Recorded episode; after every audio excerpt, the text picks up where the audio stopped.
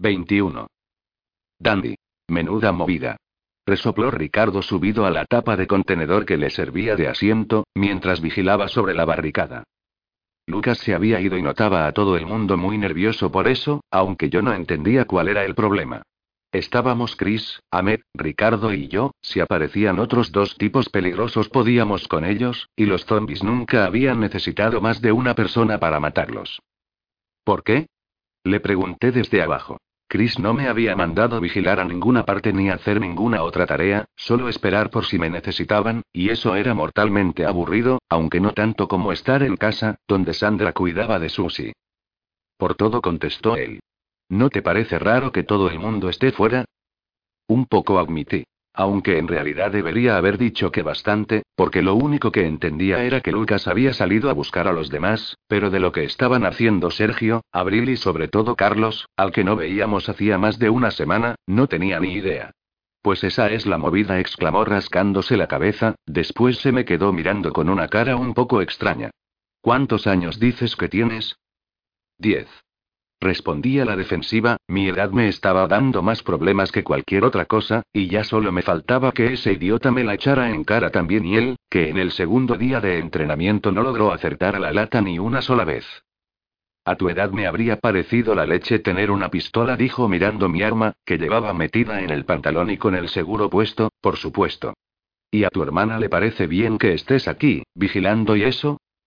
Bueno, no del todo ese tema era mejor no tocarlo con Sandra, que solía cambiar de opinión con demasiada facilidad. Entendía lo que decía de que se le hacía raro que fuera armado porque solo era un niño, pero no saber si contaba con su aprobación o no resultaba muy molesto. Pero sabe que es necesario. Pues qué suerte tienes, mi madre no me dejó utilizar un arma hasta que no le quedó más remedio, protestó. Estuve pensando en irme de casa, ya sabes, coger una de las que abrieron y mudarme allí yo solo y... Menuda tontería pensé, ¿quién querría separarse de su familia? Debería dar gracias por tener todavía una. Yo prefiero vivir con mi hermana, afirmé solo por decir algo, no sabía si intentaba conversar conmigo o solo se quejaba en voz alta. Yo también lo preferiría, respondió sonriendo, aunque no veía dónde estaba la gracia. ¿Ves? Tu casa sí que está bien, con Sandra y con Chris. En la mía tengo que aguantar a mis padres, que parece que no se enteran de nada. Eso no podía negárselo porque también se lo había escuchado decir a más gente.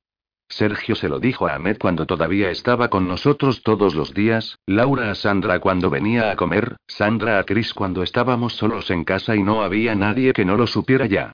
Aún así, si María Jesús y Ricardo hubieran sido mis padres habría preferido estar con ellos que estar solo.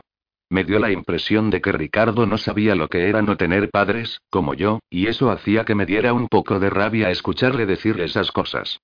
Sin embargo, preferí no decir nada, al menos él me estaba hablando de hombre a hombre, contándome las cosas como si fuera un colega, no como si fuera un crío, y eso lo agradecía. Cuando le disparaste a aquel tipo grande, ¿qué sentiste? Me preguntó de repente con un tono que no dejaba lugar a dudas de que estaba hablando en serio. Quiero decir, y yo me acojoné tanto que me paralicé, no habría sabido reaccionar. ¿Qué podía responderle a eso?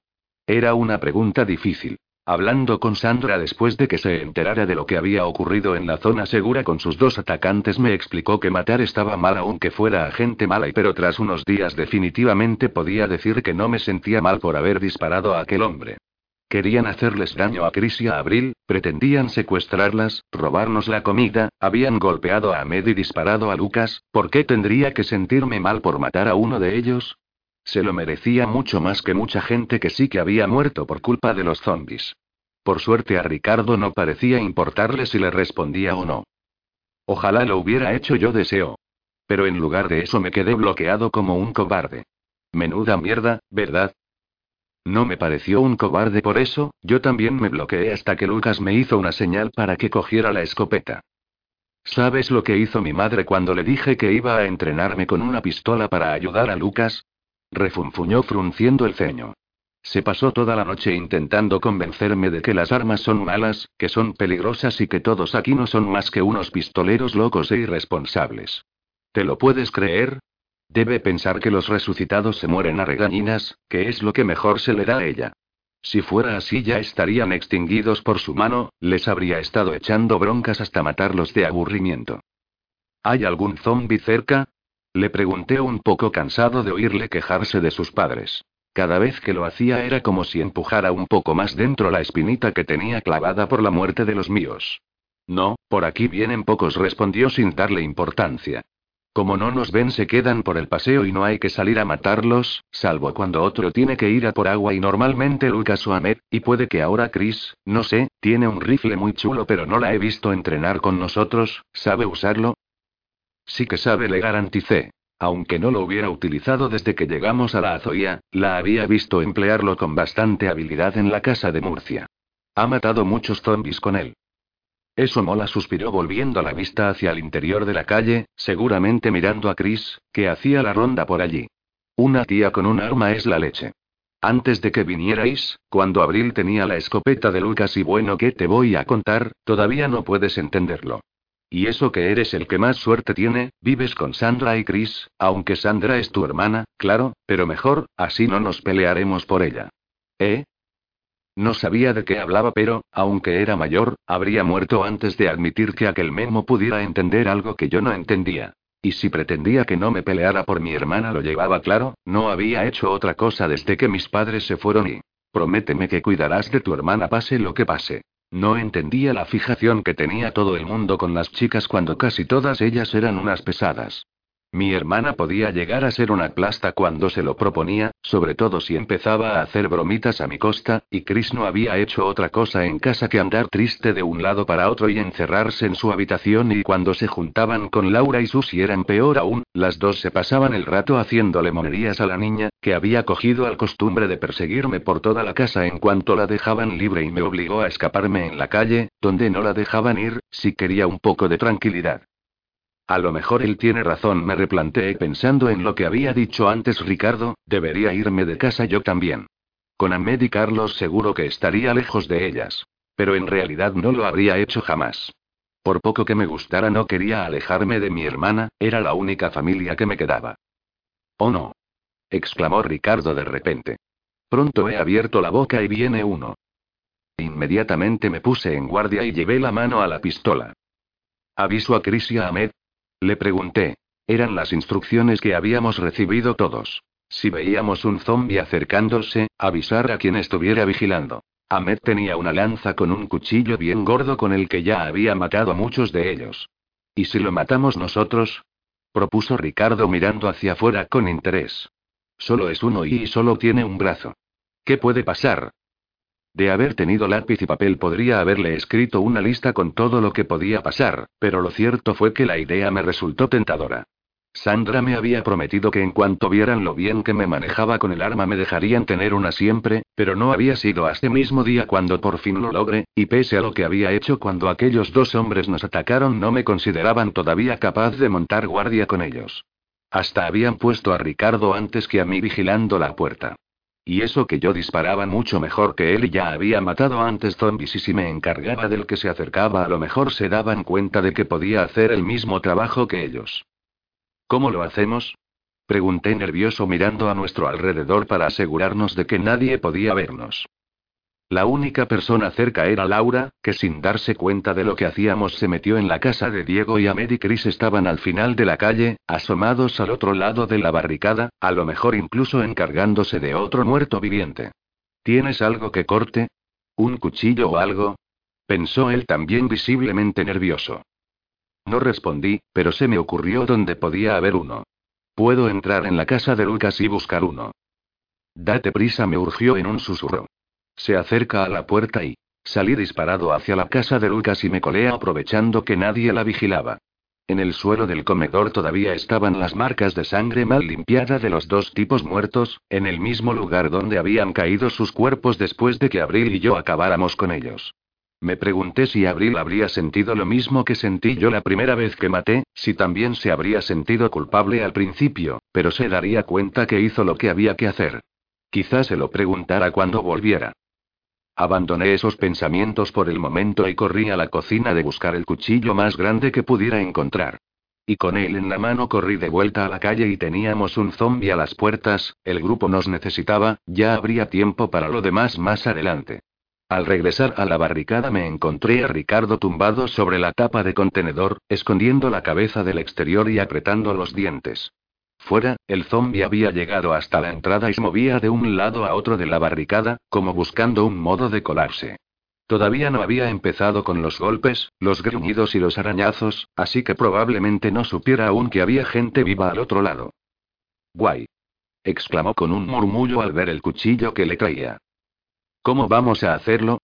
Pregunté una vez más tendiéndole el arma. No veía nada claro que con un cuchillo pudiera alcanzar al zombi desde esa altura. Voy a salir fuera. Dijo convencido. ¿Qué? No. Protesté pensando que se había vuelto loco. Esos seres eran muy peligrosos, un mordisco y todo se habría acabado para siempre y ni loco iba a participar en eso. Yo paso, deberíamos llamar a Ahmed, a Chris, o a los dos. No te pido que me ayudes, solo eres un crío, señaló mirando el filo del cuchillo. Voy a salir fuera, les voy a demostrar que puedo hacerme cargo de esto. Esos montones de carne podrida ya no me dan ningún miedo. Pues debería debí haberle dicho, pero ya había quedado como un cobarde a sus ojos y me daba rabia, sobre todo porque su intención era la misma que la mía, demostrar que no era un inútil y que podía ayudar al grupo. Ayúdame a abrir un poco esto. Me pidió en voz muy baja agarrando la puerta del coche, que movido hacia atrás dejaba un agujero en la barricada lo bastante grande como para que cupiera por él una persona. Para que él pudiera salir pero el zombi no entrara me hizo dar golpes en la barricada justo en el lado contrario de donde se abriría la rendija. El muerto, como estaba previsto, se lanzó contra ella tan rápido que parecía como si hubiera estado esperando una señal de vida para comenzar con los gruñidos y mordiscos. Ricardo aprovechó para tirar del coche hacia atrás después de quitarle el freno de mano desde dentro y abrir la puerta. Eh, bicho.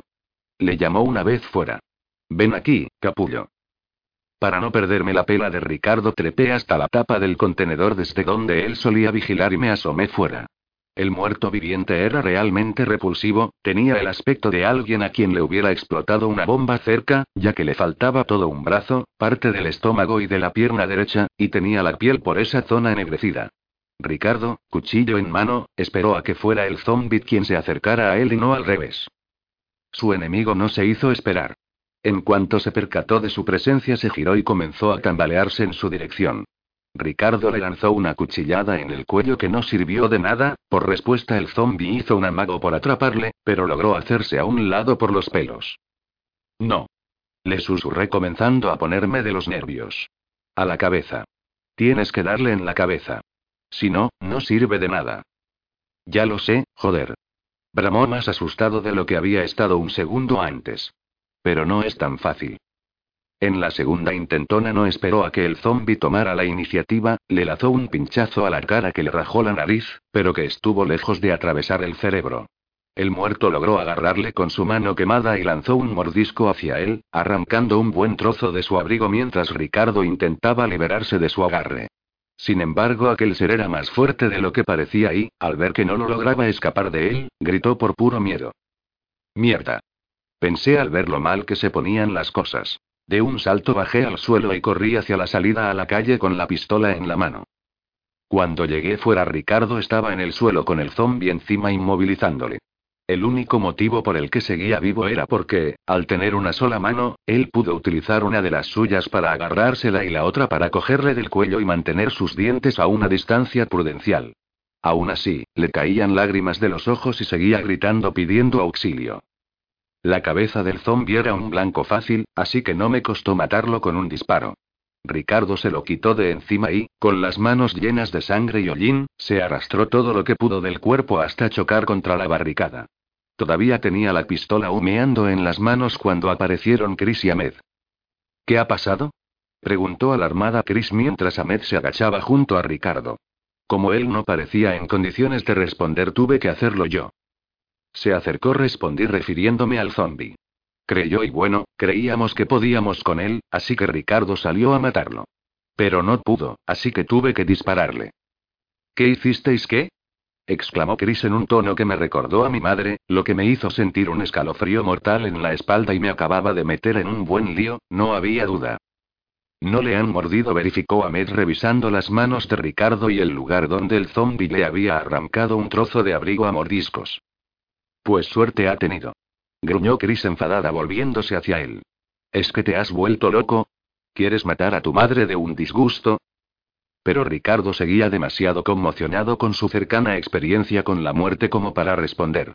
Viéndole así me parecía completamente patético, yo habría tenido más posibilidades con el zombi que él con un cuchillo en la mano.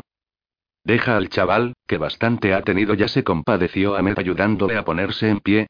Joder, ¿cómo te has puesto? Lávate las manos antes de tocar nada.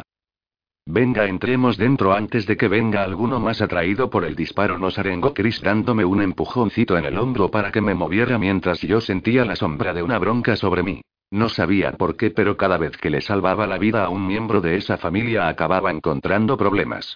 Ya hablaré yo con tu hermana, no le va a gustar nada esto. Se supone que te di esa pistola porque eras una persona responsable, no un idiota que sale a buscar pelea con los zombies. Aquello era tan injusto y aunque cómplice, no había sido yo quien buscó pelea con aquel muerto. La idea había sido de Ricardo, yo quería avisarles a ellos desde el primer momento. Cabizbajo, caminé delante de Chris de vuelta al interior de la calle, pero antes de que pudiéramos entrar ella se giró bruscamente con el rifle preparado para disparar a lo que fuera, al escuchar el sonido de pasos acercándose corriendo. ¡Ey! Tranquila exclamó Sergio levantando las manos y había vuelto, y Abril iba con él un par de pasos detrás, agotada por la carrera que se habían echado para alcanzarnos. Oímos un disparo y vinimos corriendo, ¿qué ha pasado? ¿Qué ha pasado? Repitió Chris bajando el arma, pero fulminándole con la mirada. Eso me lo vais a tener que explicar vosotros. Pasemos antes de que vengan más zombies. Entramos por fin y Sergio cerró la salida moviendo el coche cuando todos estuvimos a salvo. Sin embargo, María Jesús y su marido salieron fuera en ese preciso instante, y al ver a su hijo aterrorizado y cubierto de la sangre que salpicó en el disparo se volvieron locos. ¡Ay, mi niño! Gritó ella corriendo hacia Ricardo y agarrándolo de la cara. Pero, ¿qué te ha pasado? Intentó hacerse el héroe enfrentándose a un zombi. Le explicó Ahmed. Pero es que te has vuelto loco, hijo. Le riñó su padre con preocupación. Sin embargo, fue su madre quien tomó la iniciativa en la verdadera reprimenda. Eso es por las pistolas. Bramó furiosa. Les das un arma y se creen vaqueros, y luego mira lo que pasa. ¿Estás bien, hijo? ¿Te han hecho daño? Estoy bien, murmuró él con voz débil y agarrándose a su padre. ¿Podemos entrar dentro? Ricardo padre entró con Ricardo hijo, pero María Jesús se percató de la presencia de Sergio y Abril y volvió a la carga. Buena la habéis organizado vosotros dos. Les reprendió. ¿Qué es eso de irse así, sin decir nada? No tenéis ni idea de los problemas que habéis causado. ¿Qué ha pasado? preguntó Abril inquieta. Lucas ha salido a buscaros, le respondió Chris con cara de pocos amigos. Hace tan solo un rato. ¿Ese tío es idiota? intervino Sergio consternado. ¿Dónde pretendía encontrarnos? Buena pregunta, ¿dónde habéis estado? Le preguntó ella a su vez, pero entonces se percató de que yo seguía por allí y se volvió hacia Ahmed. ¿Puedes llevarle a su casa? Y asegúrate de que su hermana se entera de lo que ha pasado. Jo. Protesté mientras Ahmed me daba una palmadita de ánimo en la espalda y comenzábamos a caminar calle arriba. Tranquilo colega, le diremos que le salvaste la vida a Ricardo, me tranquilizó. Además, no querría estar ahí abajo en un momento. Chris está muy cabreada, Sergio y Abril van a saber lo que es bueno. Aún así yo sabía que me esperaba por lo menos otra charla con Sandra sobre la responsabilidad. Pensándolo bien, no debí dejar que Ricardo me convenciera para encargarnos del zombi, ¿de qué servía parecer útil si con ello lograbas que te acabaran matando? Luego tenía que sacar la pistola, matar un zombi y comerme las culpas de todo y... Diego salió tan apresuradamente de su casa que casi chocó con nosotros. Epa. ¿Por qué esas prisas? Le preguntó Ahmed amistosamente. Si es por el disparo no te preocupes, solo ha sido un zombi, todos están bien y bueno, Ricardo hijo se ha llevado un buen susto. Y Sergio y Abril han vuelto. Ah, ¿sí? Se interesó vagamente echando un vistazo hacia abajo. ¿A dónde vais? A casa de este liante le respondió señalándome. Siempre encuentra la forma de meterse en líos, ¿verdad? No le respondí porque había algo en Diego que no me gustaba nada.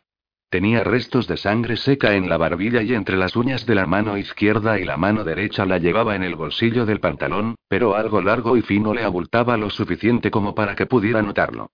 A lo mejor me puedes hacer un favor antes, le pidió a Ahmed. Es algo rápido. Me ha parecido ver a un resucitado pasar por la ventana de mi casa que da al otro lado de la calle, y creo que puede estar en alguna de las barricadas de este lado. ¿Puedes echar un vistazo? No me gusta nada tener a esos bichos cerca. Sí, supongo que sí. Accedió él encogiéndose de hombros. Gracias. exclamó Diego antes de marcharse calle arriba sin dirigirnos una mirada más. ¿Has visto, chaval?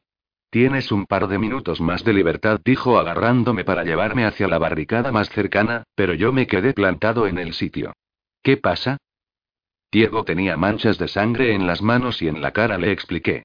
Como él era más alto que yo desde su punto de vista quizá no lo había visto, pero yo estaba a la altura justa para hacerlo. Y creo que lleva un cuchillo en el bolsillo, o una navaja. ¿Qué dices? preguntó confundido. No esperé a que lo comprendiera, salí corriendo calle arriba para alcanzar a Diego, que caminaba rápidamente en dirección a las casas de Laura y mía. Cuando le alcancé tiré de él hacia atrás. ¿Qué? ¿Qué pasa? Exclamó nervioso mientras Ahmed, que había salido corriendo tras de mí, me alcanzaba. Nada le dijo al llegar a nuestra altura. El chaval dice que tienes manchas de sangre. Oh, eso dice, murmuró dirigiéndome una fría mirada, pero volviéndola de nuevo hacia él. ¿Ha pasado algo? Se interesó Ahmed. ¿Estás bien? Perfectamente.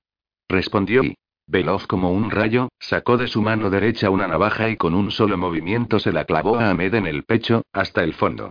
Di un salto hacia atrás por la sorpresa y pese a que algo no me olía bien en él, no me esperaba ni de lejos una reacción así.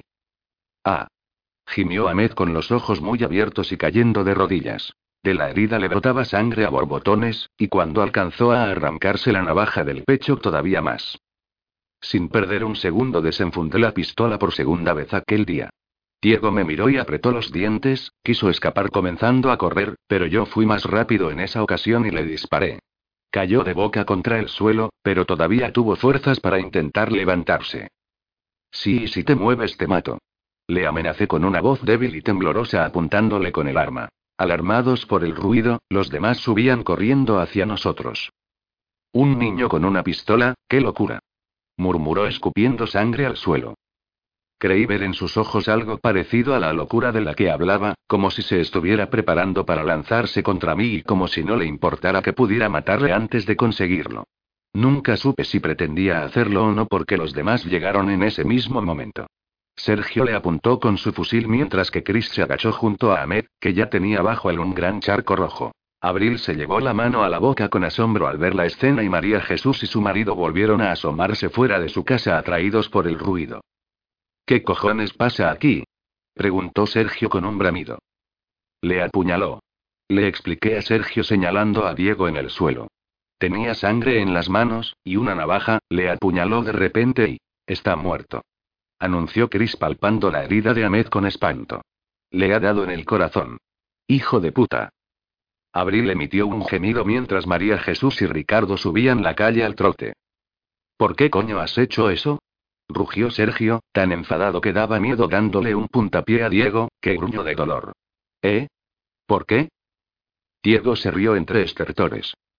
Para traer paz respondió al tiempo que el matrimonio llegaba y se horrorizaba al ver lo que había pasado. ¿No os dais cuenta? Sufrís, todos sufrís, unos más que otros, pero todos lo hacemos. Solo intento poner fin a eso. ¿De qué coño hablas? Estalló Chris, con la cara cubierta de lágrimas al lado del cuerpo de Ahmed. ¿Te has vuelto loco? Has matado a Ahmed. Solo han sido los dos primeros y pero me habéis detenido y ahora, por vuestra culpa, el sufrimiento seguirá. Replicó Diego convencido de que lo que decía tenía algún sentido. Por lo menos yo no había entendido nada, salvo lo de los dos primero, ¿a quién se refería si solo Ahmed había muerto? ¿Dos? repitió Sergio dándose cuenta de lo mismo que yo. ¿Qué dos? Un repentino escalofrío me hizo recordar algo a lo que en su momento no le di importancia y... V vi a Laura entrar en su casa antes de lo del zombie. Exclamé en voz alta. Sergio y Chris se miraron un segundo antes de que esta última se levantara y entrara corriendo a toda prisa a la casa de Diego. Sergio se agachó para agarrarle de la espalda e incorporarlo del suelo bruscamente hasta dejarle de rodillas. Si le has hecho algo te juro que te vas a arrepentir. Le amenazó, pero Diego no pareció impresionarse demasiado. No he hecho nada que ella, en el fondo, no estuviera deseando. Se pronunció. Sergio fue a decir algo, pero se escuchó un ruido como de algo delicado rompiéndose dentro de la casa y Chris salió hecha una furia y un mar de lágrimas.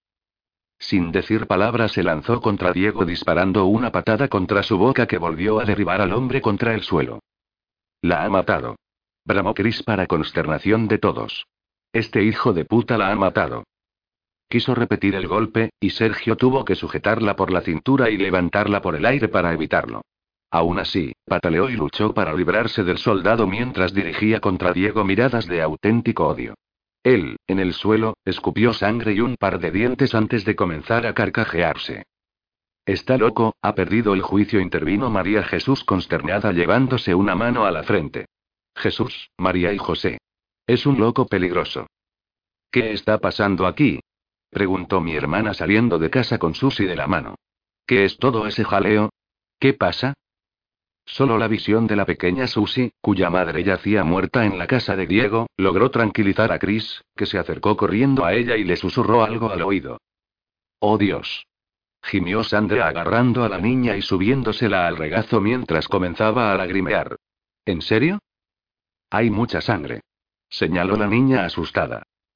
No te preocupes, cariño, que ahora la limpiamos, le dijo Chris cogiéndola de la mano y dándole un beso en ella antes de volver a hablarle a mi hermana.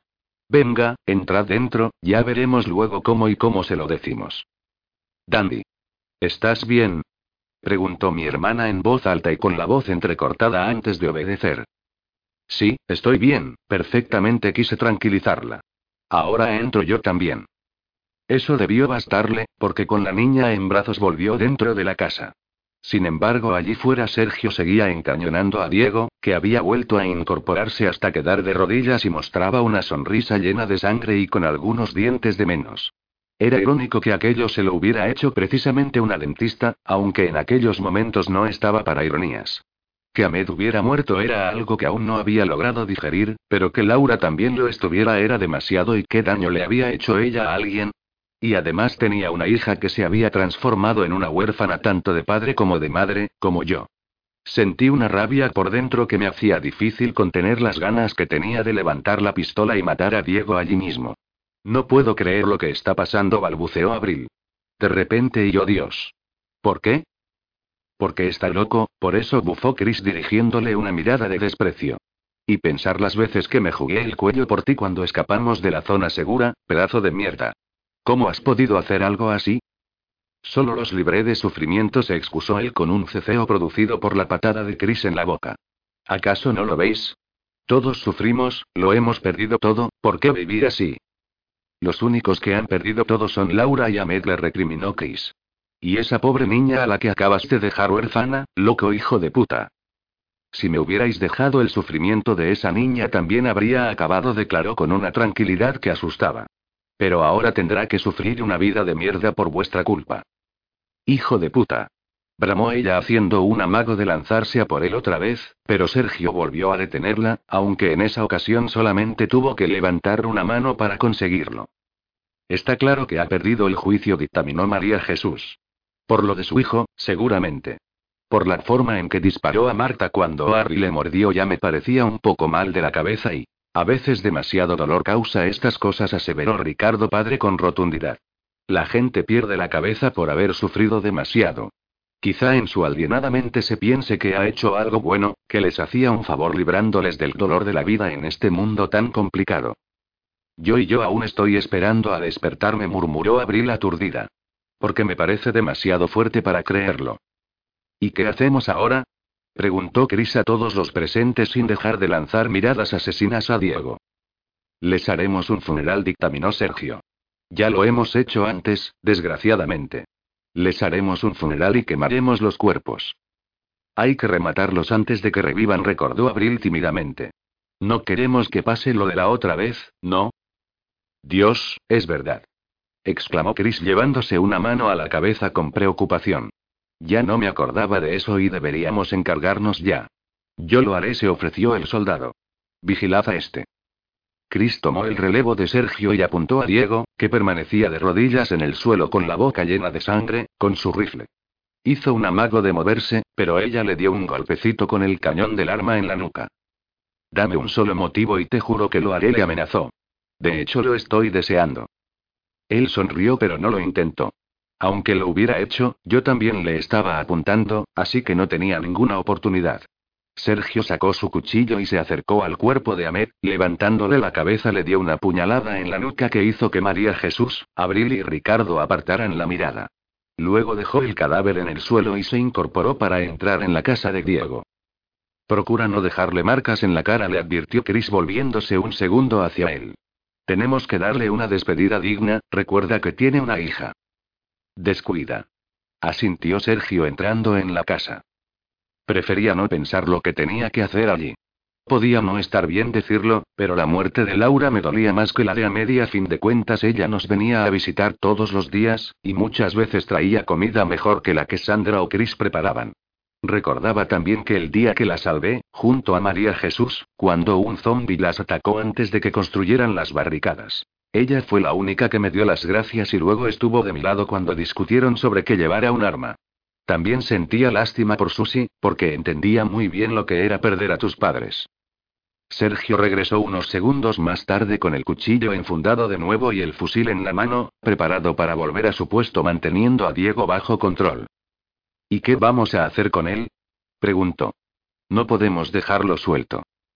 Deberíamos pegarle un tiro, es lo que está deseando, ¿no? Propuso Chris furiosa.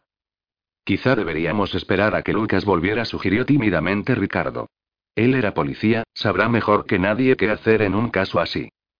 Sergio fue a decir algo, pero en ese mismo instante escuchamos el sonido de unos hierros arrastrándose y un sonido cuyo origen estaba en la puerta de entrada a la calle, pero en la parte superior.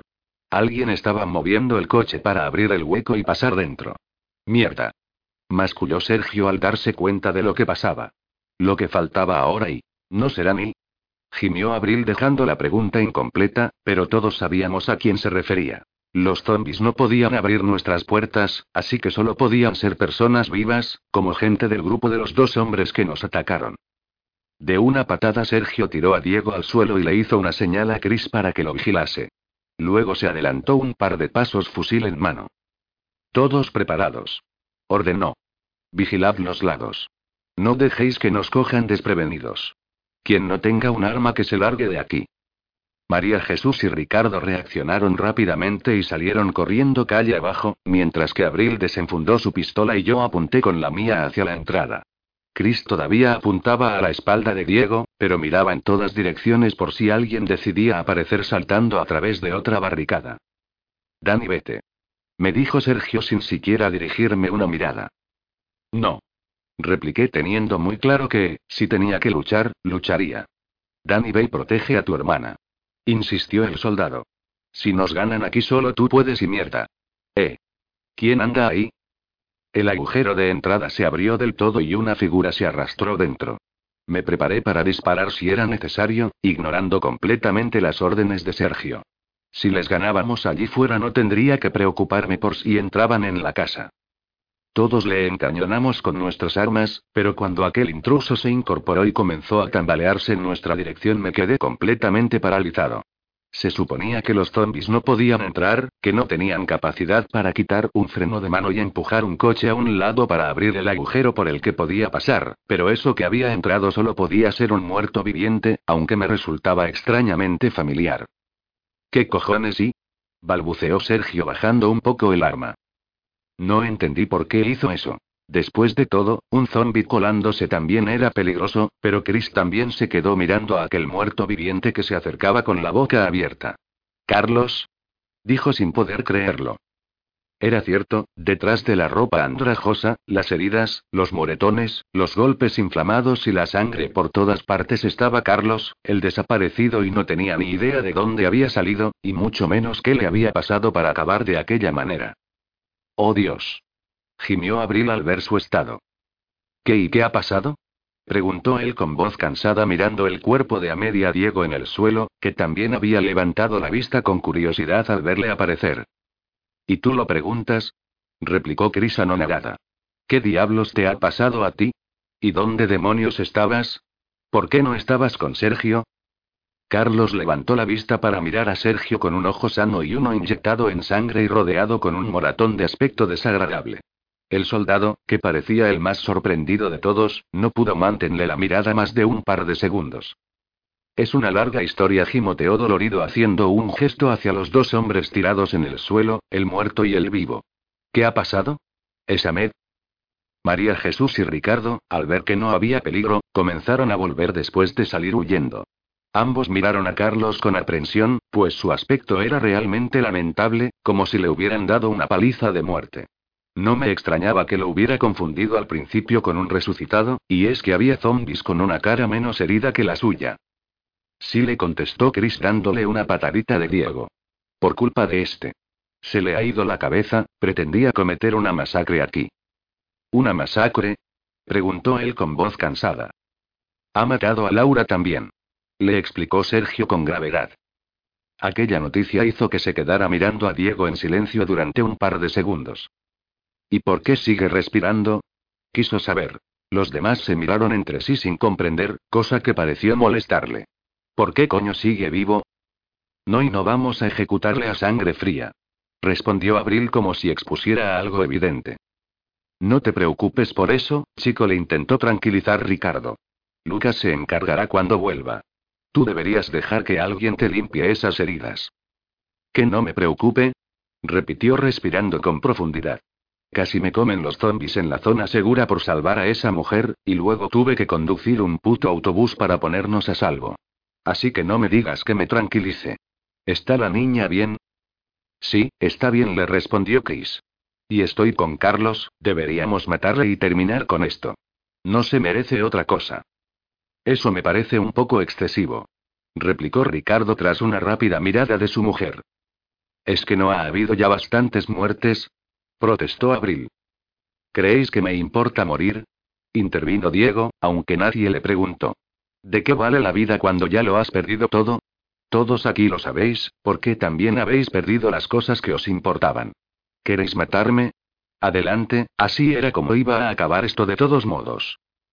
Sentí ganas de dispararle, y quizá lo hubiera hecho si no se me hubiera adelantado Carlos. De entre la ropa ensangrentada que vestía sacó una pistola y sin mediar palabra le voló la cabeza de Diego delante de todos. María Jesús y Abril dieron un gritito y hasta Chris retrocedió unos pasos para que la sangre del balazo no le salpicara. Otro loco. Chilló María Jesús fuera de sí. Se han vuelto todos unos locos homicidas. Es lo que quería, ¿no? Se defendió Carlos de las miradas de los demás. Sergio se lanzó hacia él y le arrancó la pistola de las manos. ¿Qué cojones te pasa? le espetó. ¿Te das cuenta de lo que has hecho? Antes de que él pudiera verlo venir, el puño de Carlos se incrustó en la cara del soldado, haciéndole retroceder varios pasos y provocando que Abril y María Jesús volvieran a gritar asustadas.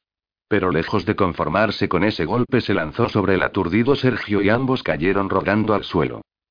¿Te das cuenta de lo que has hecho tú? rugió Carlos dándole otro puñetazo. El soldado no esperó a recibir al tercero y devolvió el golpe, lanzando hacia atrás a Carlos y girando en el suelo para ponerse sobre él antes de propinarle otro más. ¿Qué hacéis? Parad. Gritó Chris, pero sin mucho éxito. Agarrados el uno al otro, rodaron por el suelo dándose puñetazos y patadas, aunque yo no lograba entender por qué. Tuve que saltar a un lado para evitar que me arrollaran cuando la pelea les arrastró hasta mí. En el suelo, la sangre de la cabeza agujereada de Diego se deslizaba hasta juntarse con la del corazón atravesado de Ahmed. Abril y Chris se lanzaron a intentar separarles, pues la forma en que se estaban pegando hasta daba miedo. Nunca había visto a Carlos tan fuera de sí, y los puñetazos que le lanzaba a Sergio debían ser muy dolorosos y pero Sergio era más fuerte, y lo que golpeaba era un rostro ya malherido, de modo que fue Carlos quien acabó en el suelo con el soldado encima, recibiendo de los lindo hasta que las dos chicas lo separaron ayudados por Ricardo. ¿Pero es que os habéis vuelto locos o qué? Gritó Chris interponiéndose entre ambos mientras Abril sujetaba a Sergio, al que le sangraba la nariz, y Ricardo a Carlos, a quien le sangraba todo. ¿A qué cojones viene esto? Ninguno de los dos contestó la pregunta, se limitaron a lanzarse miradas de odio entre ellos hasta que Carlos se desembarazó de la sujeción de Ricardo, aunque en cuanto lo hizo se tambaleó y tuvieron que volver a sujetarle. Estoy bien. exclamó soltándose de nuevo. No estás bien, tienes la cara hecha un poema, le dijo Chris en tono de reproche. Entra en mi casa, luego le echaré un vistazo a esas heridas y veremos qué podemos hacer con ellas. Por un momento me pareció que estaba a punto de protestar, pero en lugar de eso obedeció y se marchó dando furiosas zancadas hacia mi casa, donde se encontraban también Sandra y Susie, ajenas a todo lo que estaba ocurriendo. ¿Por qué le has pegado? Le reprochó Abril a Sergio mientras éste intentaba contener la hemorragia de la nariz. Me ha pegado él, por si no lo has visto.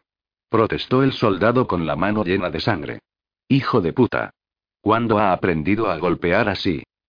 Creo que vosotros nos debéis a todos una explicación, exigió Chris señalando a Sergio y Abril. No solo de dónde coño habéis estado este tiempo, sino de por qué Carlos estaba solo ahí fuera y ha vuelto hecho un Cristo con ganas de partirte la cara. De nuevo, Sergio fue a responder algo, pero vimos a Ricardo hijo subir la calle corriendo a toda velocidad. Cuando llegó a nuestra altura se frenó en seco. Por un instante se quedó embobado mirando los cuerpos del suelo. ¿Qué ocurre, hijo? le urgió su madre. ¿Por qué no estás en casa? Aquello le devolvió a la realidad. ¿No lo veis? exclamó alarmado señalando hacia abajo. Resucitados. Hay un montón de ellos en la puerta. Con tantas peleas, disparos y discusiones no habíamos reparado en ello, pero un creciente murmullo de gimoteos y gruñidos se fue haciendo fuerte poco a poco, señal de que los zombies estaban cerca y... odiaba ese sonido. Oh, joder. Protestó Sergio limpiándose las narices sangrantes con la manga del uniforme y agarrando su fusil. ¿Por qué cojones tiene que ocurrir todo a la vez? Deben haberlos atraído los disparos de Dujo Chris mirando hacia la entrada. Gracias a la inclinación de la calle podíamos ver con facilidad una multitud que se apelotonaba contra la barricada al otro lado. Son muchos, ¿qué vamos a hacer? A la barricada. Llamó Sergio. Tenemos que contenerlos o entrarán. Vamos. Sin perder un segundo todos salieron corriendo calle abajo. Como nadie me dijo que no fuera, les seguí, aunque no sin antes echar un último vistazo a los cuerpos de Ahmed y Diego tirados en la calle y la puerta de la casa de Diego, en cuyo interior se encontraba el cuerpo de Laura.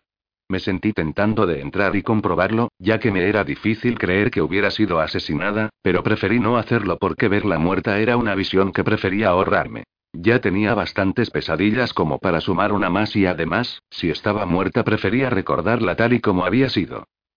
Con la pistola todavía en la mano bajé corriendo siguiendo a los demás hacia las barricadas.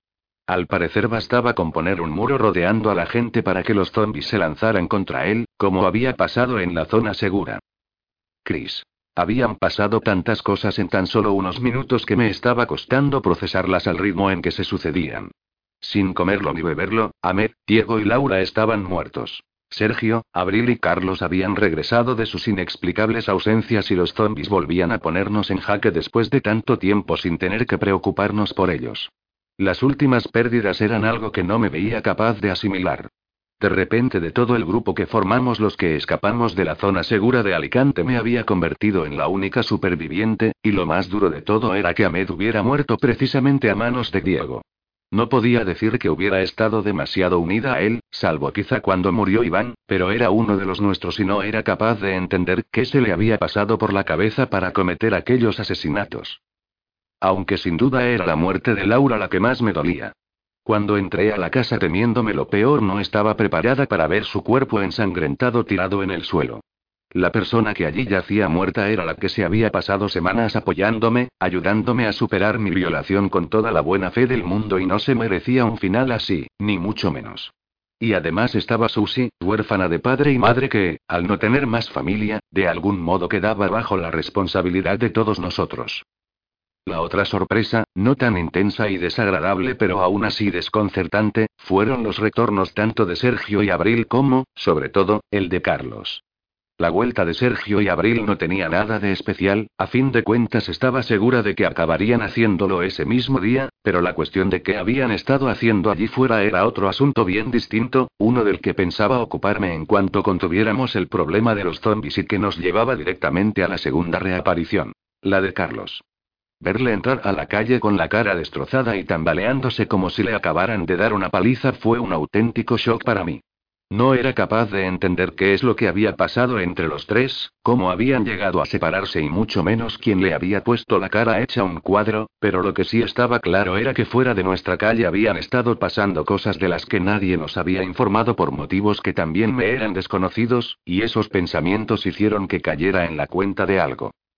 ¿No se supone que vosotros estuvisteis vigilando los alrededores? Le espeté a Sergio mientras corríamos calle abajo. ¿Cómo se os ha podido pasar esto? Me miró de reojo pero no se molestó en responder. Seguimos corriendo hasta plantarnos frente a la barricada tras la cual, atraídos por el ruido de los disparos, los zombies se aglomeraban rabiosos queriendo colarse dentro. Sabiendo que teníamos problemas más graves en ese momento no insistí en el asunto y pero tampoco pensaba olvidarme de él tan fácilmente. Menudo éxito mi primer día al mando me lamenté apoyando las manos en las tablas de la barricada y empujando para intentar frenar las embestidas de los zombies. Abril y los dos Ricardos hicieron lo mismo, pero Sergio apoyó la espalda directamente contra la madera para hacer más fuerza. Pese a todo, por mucho que lo intentáramos, no hacía falta ser un genio para darse cuenta de que un montón de tablas, contenedores llenos de arena y un coche viejo no iban a aguantar las acometidas de las decenas de muertos que se nos querían echar encima. Esto no va a servir de nada. Le advertí por encima del sonido de los gemidos de aquellos seres. Ellos no se cansan, y son muchos más. Jesús, María y José. exclamó María Jesús al ver lo que teníamos encima. Ya lo sé, tenemos que pensar algo, respondió el soldado sin dejar de empujar. Hay que distraerlos con algo, lo que sea. ¿Distraerlos? replicó Abril escéptica. Saben que estamos aquí, no los va a distraer nada. Lamentablemente tenía razón, hacer que un zombi cambiara de objetivo era difícil.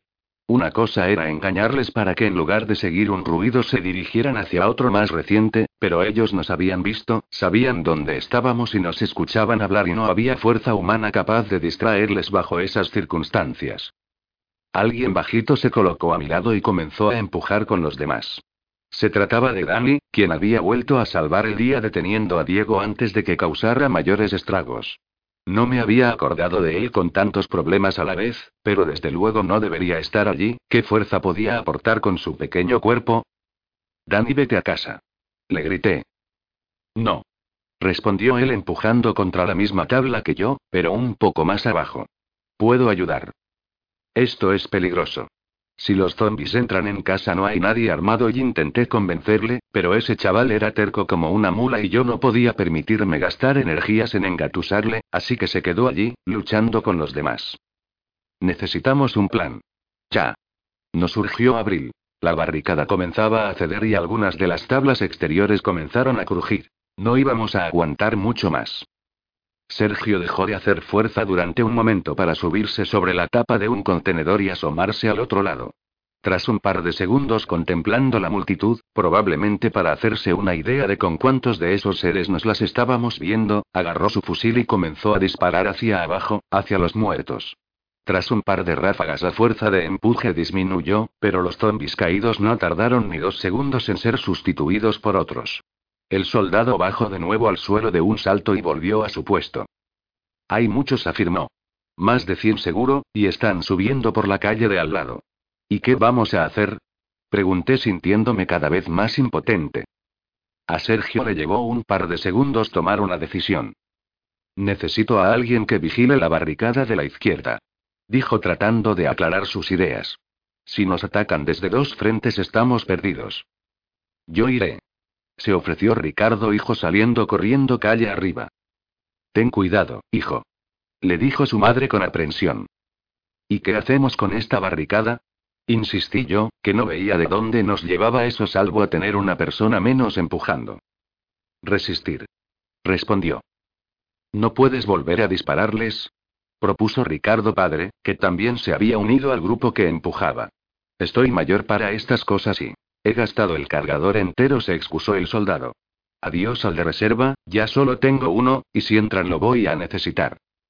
Mi rifle de caza tenía todavía mucha munición, la mayoría de la cual llevaba en los diversos bolsillos de mi chaleco, pero aún gastándola toda tan no lograría matar ni a una cuarta parte de los zombies que nos atacaban y aún peor, tendría que matarlos uno a uno porque yo no podía hacer una ráfaga de balas que barriera a varios de golpe. Antes de lograrlo habrían echado aquello abajo. Podemos turnarnos para subir y disparar. Propuso Abril a la desesperada. Entre todos deberíamos tener munición de sobra. Y en casa de Lucas hay aún más. Ni utilizando las pistolas tendríamos munición suficiente para acabar con todos si Sergio había contado bien y de verdad allí fuera nos atacaban más de un centenar, ni siquiera suponiendo que cada disparo matara a un zombi, que era mucho suponer. De hecho era raro que no hubieran entrado ya, pues solo éramos cinco personas haciendo fuerza, y una de ellas era un niño. Con eso no lograríamos nada. Le respondí. No hay nada que podamos poner aquí para bloquearles el camino y mantener la empalizada en pie, Sergio miró en todas direcciones desesperado, y por un momento pude ver en él la frustración de no haber previsto algo así.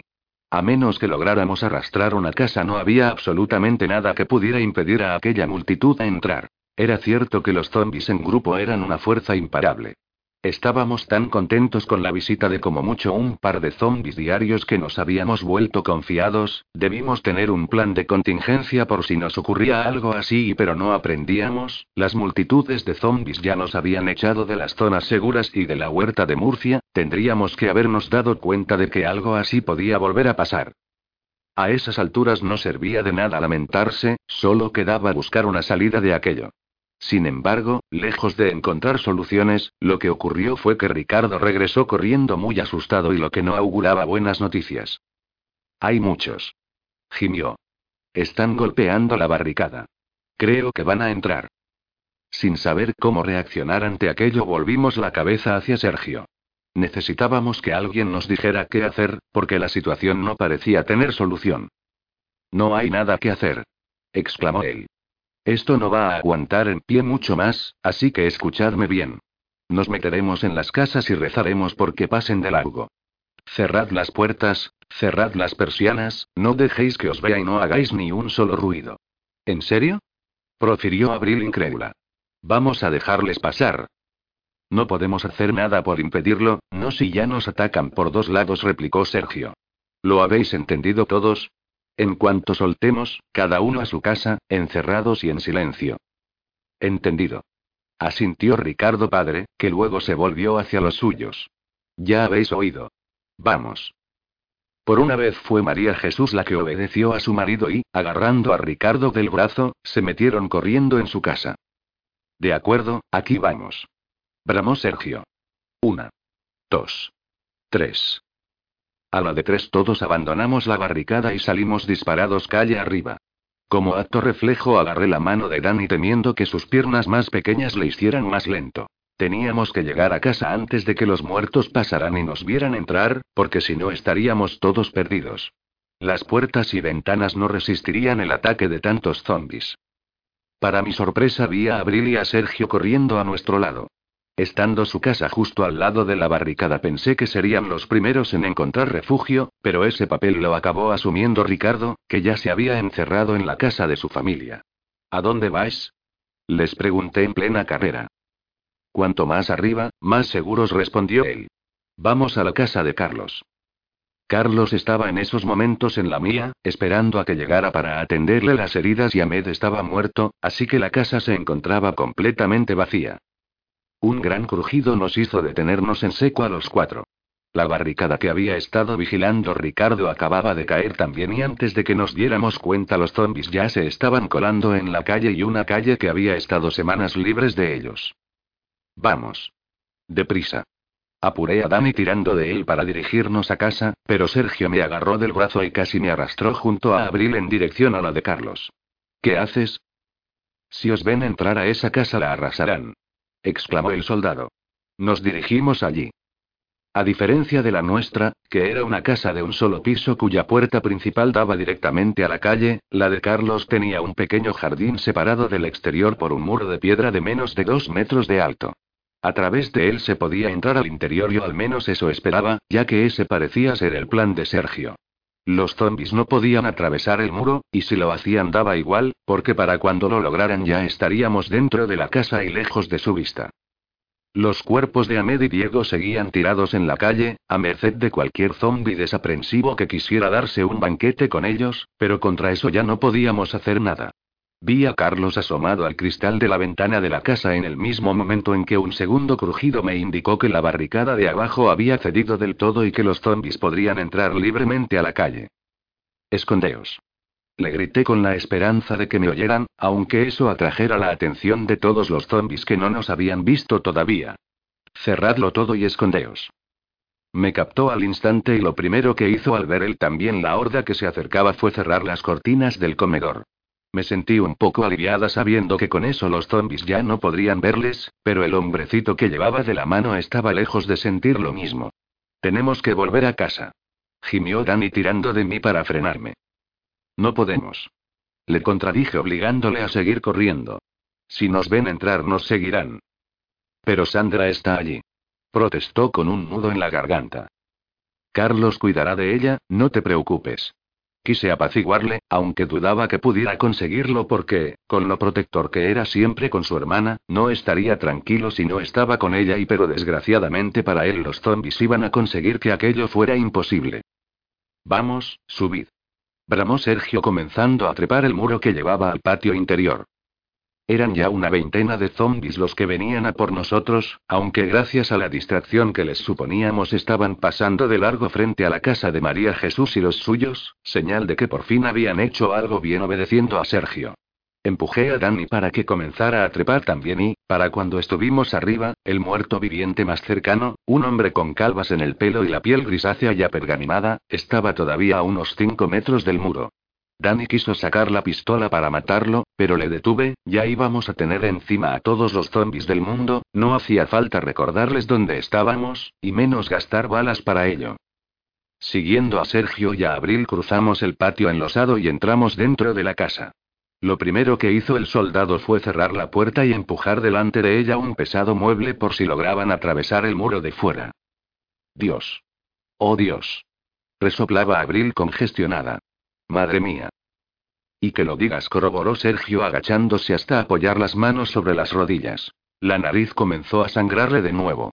Tenemos que asegurarnos de que todas las ventanas están cerradas, esto no ha hecho sino empezar. Sacando fuerzas ya ni sabíamos de dónde recorrimos la casa asegurándonos de que todo estaba cerrado. Una multitud había tomado la calle allí fuera y muchos de ellos se lanzaban contra nuestro muro, pero otros se contentaban con tambalearse por allí. Una mosquitera en las ventanas de toda la casa hacía que desde dentro fuera sencillo mirar fuera, pero que desde fuera ver lo que pasaba dentro resultara más complicado, así que podía arriesgarme a acercarme a la ventana para echar un vistazo. No había intentado entrar en ninguna otra casa, por el momento el plan de Sergio estaba funcionando, pero varios de ellos, tal y como temía, comenzaron a devorar los cuerpos todavía calientes de Ahmed y Diego. Había llegado a odiar a Diego por lo que había hecho y no sentía ninguna pena porque su cuerpo acabara de aquella manera, pero Ahmed se habría merecido al menos un funeral como el que le hicimos a Marta y a Harry. Me consolé pensando que el cuerpo de Laura seguía en la casa de Diego, y como esa puerta estaba cerrada al menos los zombies no tendrían eso. Tu hermana está bien, le dije a Dani cuando un minuto más tarde nos reunimos los cuatro en la cocina, el lugar más alejado de la calle de la casa y donde podíamos hablar en voz alta sin peligro. Los muertos no han intentado entrar en ninguna casa. ¿Cómo están las cosas entonces? preguntó Abril asustada por todo lo que estaba pasando. ¿Quién está en cada casa? María Jesús y los Ricardos en la suya, enumeró Sergio. Nosotros cuatro aquí y Carlos, Sandra y la niña en la de enfrente. No recordaba que Susi estaba con ellos.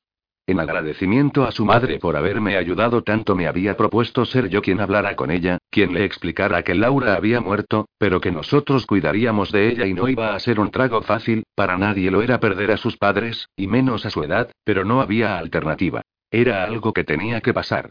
Estando encerrada con Sandra y Carlos no quería pensar qué iban a decirle cuando preguntara por su madre. ¿Y cuánto tiempo van a estar dando vueltas por aquí esos monstruos? Quiso saber Abril. Si no nos encuentran se acabarán yendo, ¿no? Eso dijiste. Yo no contaría con eso en realidad, aseveró Sergio con tanta seguridad que hasta yo, que ya me esperaba esa respuesta, le miré intrigado. Tienen un don, no para saber dónde estamos, pero sí para saber que estamos cerca, que hay gente viva a su alrededor y ya lo demostraron en la zona segura, viajando desde kilómetros de distancia atraídos por la aglomeración humana, y en nuestro anterior refugio, del que tuvimos que huir por culpa de una veintena de muertos demasiado insistente. Yo no contaría con que vayan a marcharse. ¿Y entonces qué vamos a hacer? preguntó alarmada. Aguantar hasta que encontremos la forma de salirme adelanté yo a la respuesta del soldado, sabiendo lo que nos esperaba.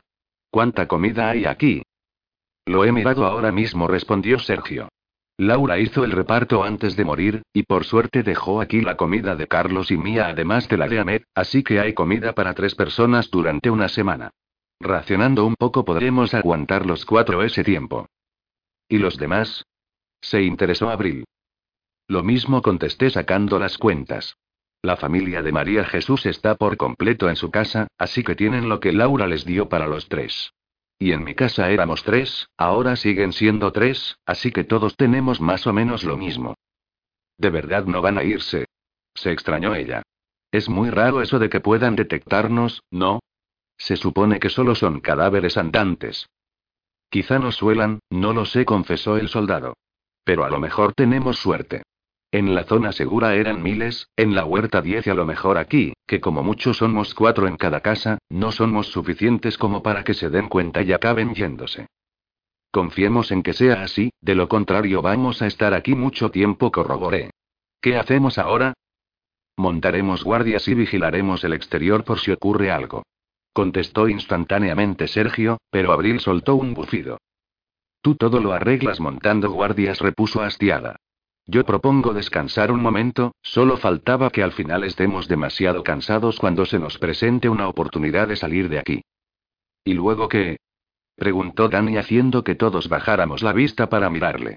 Cuando salgamos de aquí, digo, ¿a dónde iremos? Ninguno tenía una respuesta para eso. Como Carlos no tuviera algún otro pariente perdido estaríamos en la calle, como vagabundos y pero, ¿cómo de malo podía ser eso? Teniendo en cuenta la suerte que teníamos con los refugios, quizá eso fuera lo mejor. Desanimada porque nadie pudiera contestar esa pregunta, Abril suspiró. Creo que voy a sentarme un momento para procesar todo esto. Anunció dirigiéndose al comedor y tirándose encima del sofá. ¿Me vas a explicar de una vez qué ha pasado con Carlos? Le exigía Sergio aprovechando el momento. ¿Y cómo no pudisteis ver que esta horda estaba cerca? Se supone que salisteis precisamente para comprobar estas cosas. Le perdí ayer cuando vine a por comida, admitió finalmente. Le dejé solo en un lugar que creía salvo, pero no lo era, los zombies le encontraron y tuvo que apañárselas él solo. Volví pensando que habría regresado, pero al ver que no Abril vino conmigo a buscarle. No tuvimos suerte, de hecho pensábamos que había muerto y de lo que le haya podido pasar ahí fuera entre ayer y hoy no tengo ni idea, tendrás que preguntarle a él. A mí también me gustaría saberlo, porque un zombi no puede haberle hecho todo eso. En aquello tenía razón, los zombis te mordían y te comían, no te daban una paliza hasta convertirte la cara en un amasijo de carne hinchada y morada. ¿Podemos hablar con ellos? preguntó Danny esperanzado y malinterpretando completamente las palabras de Sergio. No podemos, le hizo ver el soldado. Si por lo menos estuviéramos en el piso de arriba podríamos intentar comunicarnos por las ventanas, lejos de la vista de los muertos, pero de todas formas ellos seguirían en una planta baja y me parece que no hay que... Sí que la hay. Exclamé cayendo en la cuenta de algo. El walkie-talkie. ¿Qué walkie-talkie? Preguntó Sergio con interés. Uno que había en una de las casas le expliqué. Nadie le hizo caso porque era de juguete, apenas se escuchaba de un lado a otro de la calle y pensábamos que no valía para nada. Cuando Lucas iba a dejarme al mando le pregunté a Ahmed por ellos y dijo que tenía uno guardado en casa, y el otro está en un cajón de la mía, seguro. Busquémoslo, propuso el soldado completamente convencido. Si podemos comunicarnos con ellos nos aseguraremos de que estamos bien, y podremos intentar hacer algo. Pero no hagáis ruido, atraeréis a más zombies, y entonces sí que no se irán jamás. Tuvimos que registrar la casa de cabo a rabo, y al final hasta abril se unió a la búsqueda. El primer lugar donde busqué fue entre las cosas de Ahmed. Era doloroso ver toda su ropa y objetos personales sabiendo que estaba allí fuera, muerto y siendo devorado por los zombies por culpa de un psicópata. En cierto modo me recordó a cuando Gerardo disparó a Nacho, antes de que nos juntáramos con los demás y aunque al menos Gerardo parecía haberlo hecho accidentalmente, pese a que luego lo quisiera justificar. Diego, por su parte, era perfectamente consciente de lo que hacía y ni siquiera había tratado de negarlo. Era como si hubiera pasado una eternidad desde aquel incidente en Guardarmar del Segura, y resultaba difícil asimilar que todos los involucrados en él habían muerto, salvo yo. Al final el walkie-talkie resultó estar guardado en un cajón de la alacena del salón. Encontrarlo fue un alivio porque empezábamos a pensar que Ahmed podría haberlo tenido, pese a todo, encima al morir y encontrarse en ese momento entre sus restos. Sergio estuvo trasteando con él y con todos los demás a su alrededor esperando que lograra algo hasta que consiguió comenzar a emitir. ¿Me oye alguien? preguntó en voz baja. Si de repente en la casa que ocupaban se escuchaba un grito inesperado podríamos acabar provocando que les mataran. Hola, hola, ¿me oís? Si no está encendido el otro es posible que no nos oigan, objetó Abril pesimista. ¿Dejaste el tuyo encendido? No lo sé, respondí. No podía recordarlo, pero sí que sabía que lo guardé en mi mesita de noche, así que perfectamente podrían no estar escuchándolo aunque la voz de Sergio le llegara. Habla más fuerte, está en mi dormitorio y este no tiene ventanas a ese lado de la calle. Hola. Repitió Sergio en voz más alta. Carlos. Sandra. ¿Alguien? Hola, hola, contestó apurada la voz de Carlos, para regocijo de todos. Te escucho, ¿qué diablos ha pasado? ¿De dónde han salido todos estos? ¿De Mazarrón? No tengo ni idea, le respondió sin poder contener una sonrisa al ver que estaban a salvo. ¿Estáis todos bien ahí? Sí, perfectamente. Nos tranquilizó, pero se escuchó un ruido como si alguien estuviera trasteando con el aparato y la siguiente voz que habló fue la de Sandra. Dandy. Llamó. Dandy. ¿Estás ahí? Sergio le pasó el aparato al niño. Estoy aquí, estoy bien, dijo apaciguando a su hermana. Estamos bien todos, ¿y tú? Gracias a Dios, suspiró Sandra con alivio. Yo estoy bien, cariño, estamos los tres bien. Confirmado aquello, Sergio volvió a recuperar el aparato. Verificad que tenéis comida y agua para una semana, les pidió. Si Laura pudo acabar todo el reparto, deberíais tener tres bolsas de comida. Las tenemos, le aseguró Carlos. Entonces también os habéis dado cuenta de que estamos aquí atrapados, ¿no? Sí le aseguró Sergio. Nadie diría que un momento antes se habían partido la cara de golpes, la hemorragia nasal del soldado solo había dejado de sangrar hacía unos minutos. Y si tienes alguna idea soy todo oídos. Me temo que mi cerebro no da más de sí por hoy, respondió. Ha sido un día muy largo y aún no es ni mediodía. Por cierto, tenéis como 50 pegándose por atravesar el muro. Aguantará, le aseguró el soldado. A menos que tenga alguna tara que no nos hayas dicho. No que yo sepa, salvo que no se construyó para aguantar a los muertos, confesó él. Pero sí, creo que aguantará, o que los zombies se aburrirán. Si no os ven al otro lado, cualquier cosa los acabará distrayendo y se olvidarán. ¿Y si no? Le preguntó Abril a Sergio temerosa. Si no. Zona segura, parte 2. Respondió este torciendo el gesto. Carlos le llamé agarrando el aparato. ¿Cómo está Susi? De momento bien, aseguró él. Sandra la mantiene distraída, pero, ¿cómo le vamos a decir lo de su madre? Vais a tener que hacerlo vosotros, dije tragando saliva. No podemos decirle algo así por un walkie-talkie.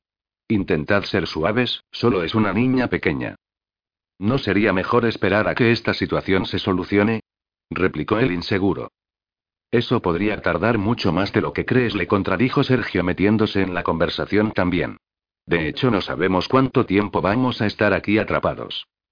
Si saben que estamos aquí, toda la vida se resignó él a través del walkie. Ya lo había pensado, es igual que en la otra casa, ¿verdad? Preguntará por Laura antes que eso, tenéis que decírselo. Insistí. Casi prefiero volver al tiroteo, murmuró Carlos con un bufido, aunque por las caras de los demás ninguno sabía de qué estaba hablando, y yo tampoco. Menudo marrón. Lo sé, pero hay que hacerlo y lo haréis, ¿verdad? Le presioné. No quería que marearan a esa niña durante nadie sabía cuánto tiempo cuando el final iba a ser el mismo. Su madre había muerto y tenía que asumirlo cuanto antes. Veremos cómo lo hacemos y prometió finalmente. ¿Algo más? No. Solo que apaguéis el walkie para ahorrar batería, le indicó Sergio. Volveremos a encenderlo a las nueve de la noche, por si hay novedades. Mientras tanto, ya sabéis, no hagáis ninguna tontería ni ningún ruido. ¿De acuerdo? De acuerdo, ¿y qué hay de la familia feliz? Quiso saber Carlos. No sabemos nada, pero si los zombies no han arrasado su casa significa que se han dado cuenta de que deben ser sigilosos, exclamó el soldado. Confiemos en que tampoco hagan ninguna tontería. Muy bien, pues hasta las nueve. Se despidió antes de cerrar la comunicación. ¿Has oído? Está bien, no te preocupes por ella. Le dije a Dani pasándole un abrazo por encima de los hombros para reconfortarle. Aunque todavía temeroso de la suerte de su hermana, se le veía más aliviado que antes de haber hablado con ella. Están bien, pero seguimos igual de atrapados que antes. Protestó Abril. Solo podemos esperar a que la cosa se arregle por sí sola, afirmó Sergio. Pero tenemos que hacernos a la idea de que podríamos estar aquí encerrados durante días. Aquella perspectiva no resultaba ni mucho menos halagüeña. No solo porque tendríamos que guardar un silencio absoluto durante ese tiempo, con el peligro de que el más mínimo error pudiera provocar que una horda de muertos se nos echara encima, sino por motivos adicionales de carácter puramente práctico. No podíamos salir a por agua a la playa, así que se acabó utilizar el water y bañarse, tendríamos que construir una letrina o algo donde poder hacer nuestras necesidades y prescindir de las duchas y no iba a ser una estancia agradable. El resto de la mañana la invertimos en asegurar la casa todo lo que pudimos. Cerramos las persianas que pudieron ser cerradas para que los muertos lo tuvieran más difícil que romper un cristal para atraparnos, y de paso quitarnos de su vista. Clasificamos las provisiones que teníamos, nos repartimos las camas y Sergio terminó estableciendo un sistema de turnos para siempre hubiera alguien echando un ojo al exterior. De los cuerpos de Ahmed y Diego poco quedó reconocible después de que los zombies los devoraran hasta hartarse. Tan solo algunos jirones de ropa ensangrentada permitían identificarles, aunque todo lo que restara de ellos fueran las partes que no les habían gustado. Sergio y Abril eligieron el dormitorio principal, que tenía una cama de matrimonio, como su habitación, mientras que Danny lo hizo con la misma habitación donde había dormido durante el corto periodo en que todos tuvimos que repartirnos dentro en esa casa. Sin otro remedio me vi obligada a instalarme en el último dormitorio que quedaba, que también era el mismo que había utilizado cuando todavía estábamos todos juntos. No tenía buenos recuerdos de aquel sitio, había dormido allí los primeros días después de la violación y, aunque aquel día me sentía mucho mejor que el anterior, y esperaba que peor que el siguiente, recordar aquellos momentos me resultaba sumamente incómodo. Aquí fue donde hablamos por última vez, dijo Sergio entrando a la habitación mientras yo dejaba el rifle sobre la segunda cama. En ella durmieron Laura y Susi la última vez, pero como no estaban allí en esa ocasión se quedaría sin usar. Te dije que no podías permitirte venirte abajo y te pedí que reaccionaras. Lo recuerdo muy bien. Repliqué sin querer siquiera de mirarle, al tiempo que me vaciaba los bolsillos de munición para el rifle. ¿Cómo me llamaste? Peso muerto, creo recordar. No fue muy sensible por mi parte, lo siento, se disculpó. Me mandaste a la mierda y creí que lo nuestro había terminado antes de empezar. Luego apareció Abril y no fue algo planeado. Si vienes a justificarte y quise decirle girándome hacia él, pero me interrumpió antes de que pudiera terminar la frase. No quiero justificarme, venía a pedirte perdón, exclamó. No valoré bien las circunstancias y cometí un error que me hizo quedar como un capullo.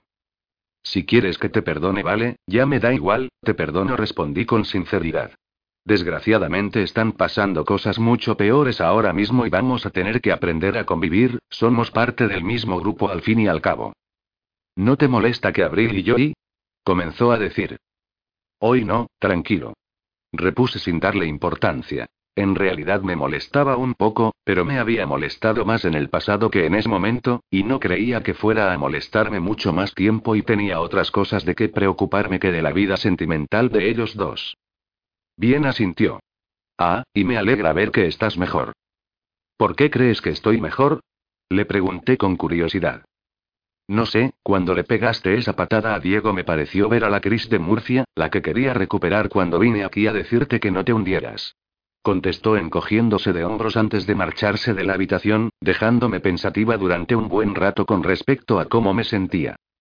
Era cierto que con el rollo de que Lucas se iba, y después con la aparición de los desaparecidos y las muertes, había vuelto a ser yo misma, pero no de manera tan forzada como la tarde anterior, cuando me obligué a serlo para no volarme la cabeza, sino de forma completamente natural.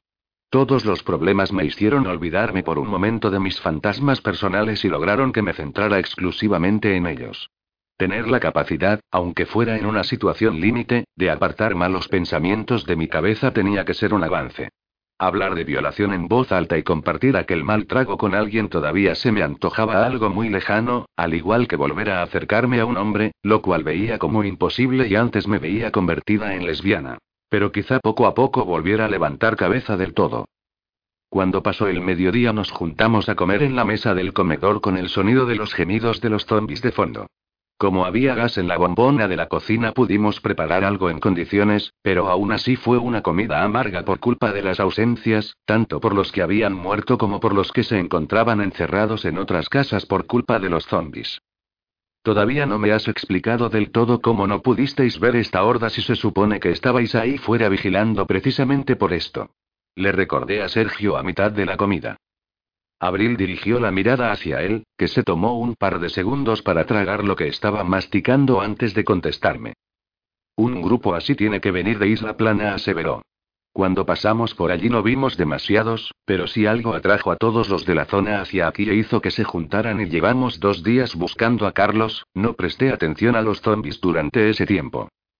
La respuesta tenía sentido, pero aún así no podía evitar sentir que me estaba ocultando algo y la reacción de Carlos golpeándole había sido exagerada.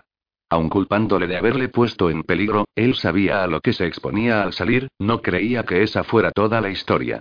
Pero si ninguno estaba dispuesto a contarla no había forma de averiguar toda la verdad, así que tendría que conformarme con sus explicaciones por el momento.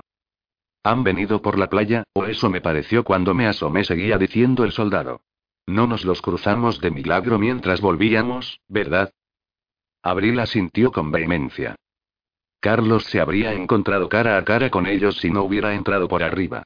Observó acertadamente. Caí en la cuenta en ese momento de que había otra persona que también podía habérselos cruzado y Lucas. Si había comenzado buscando por los alrededores, cabía la posibilidad de que los viera, y así se lo hice saber a los demás. ¿Crees que Lucas los ha visto? Se extrañó Abril. A lo mejor ya estaba lejos cuando llegaron, no hay forma de saber qué dirección tomó. Si los vio nos molestó en volver para avisarnos, replicó Sergio. Pero es posible que todavía no se haya enterado. Pues cuando vuelva se va a llevar una sorpresa. Musité conteniendo una sonrisa. Era mejor reírse que llorar ante la situación, pero tampoco era de buen gusto manifestarlo. Tal vez él pueda hacer algo, se esperanzó Abril. Podría intentar llamar la atención de los muertos y alejarlos de aquí. Decís que no se irán porque intuyen que estamos aquí, pero si Lucas les proporciona un estímulo más fuerte. Es una posibilidad, admitió Sergio. Si está por ahí fuera, esperemos que se le ocurra la idea, porque no tenemos forma de comunicarnos con él. Si por algo se había caracterizado la última década era por el aumento de la conectividad entre la gente. Prácticamente era más difícil que la gente no supiera dónde te encontrabas en cada momento y no tuviera una forma de comunicarse contigo que lo contrario y pero en el mundo de los zombies eso había desaparecido completamente.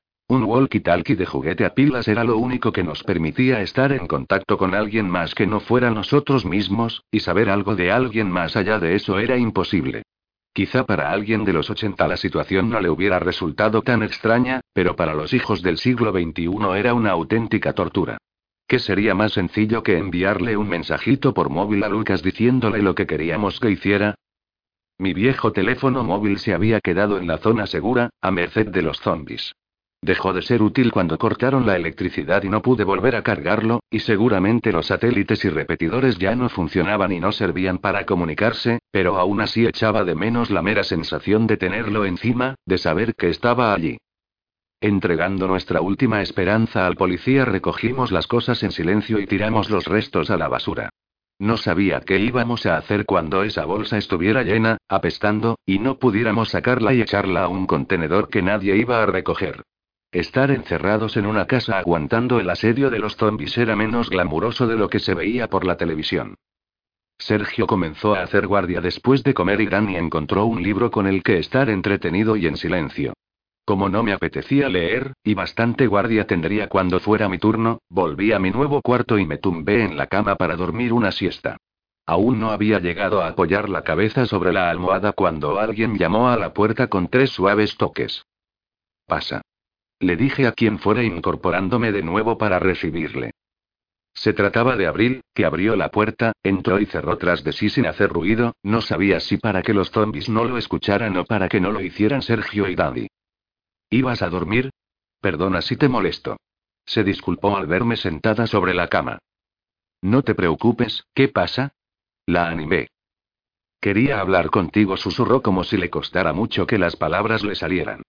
Todos decís que vamos a pasar una temporada aquí encerrados, y me gustaría aclarar las cosas para poder convivir en paz los tres y bueno, los cuatro, pero Dani no está metido en esto.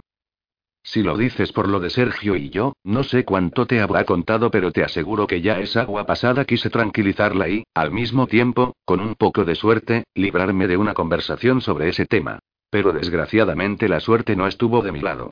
Me contó lo que hubo y por qué se acabó y lo que te hicieron y afirmó un poco cortada.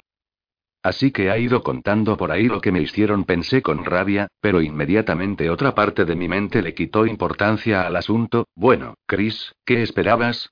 ¿Que fuera un secreto para siempre? ¿Que nadie se iba a enterar jamás? Preferiría no hablar de eso.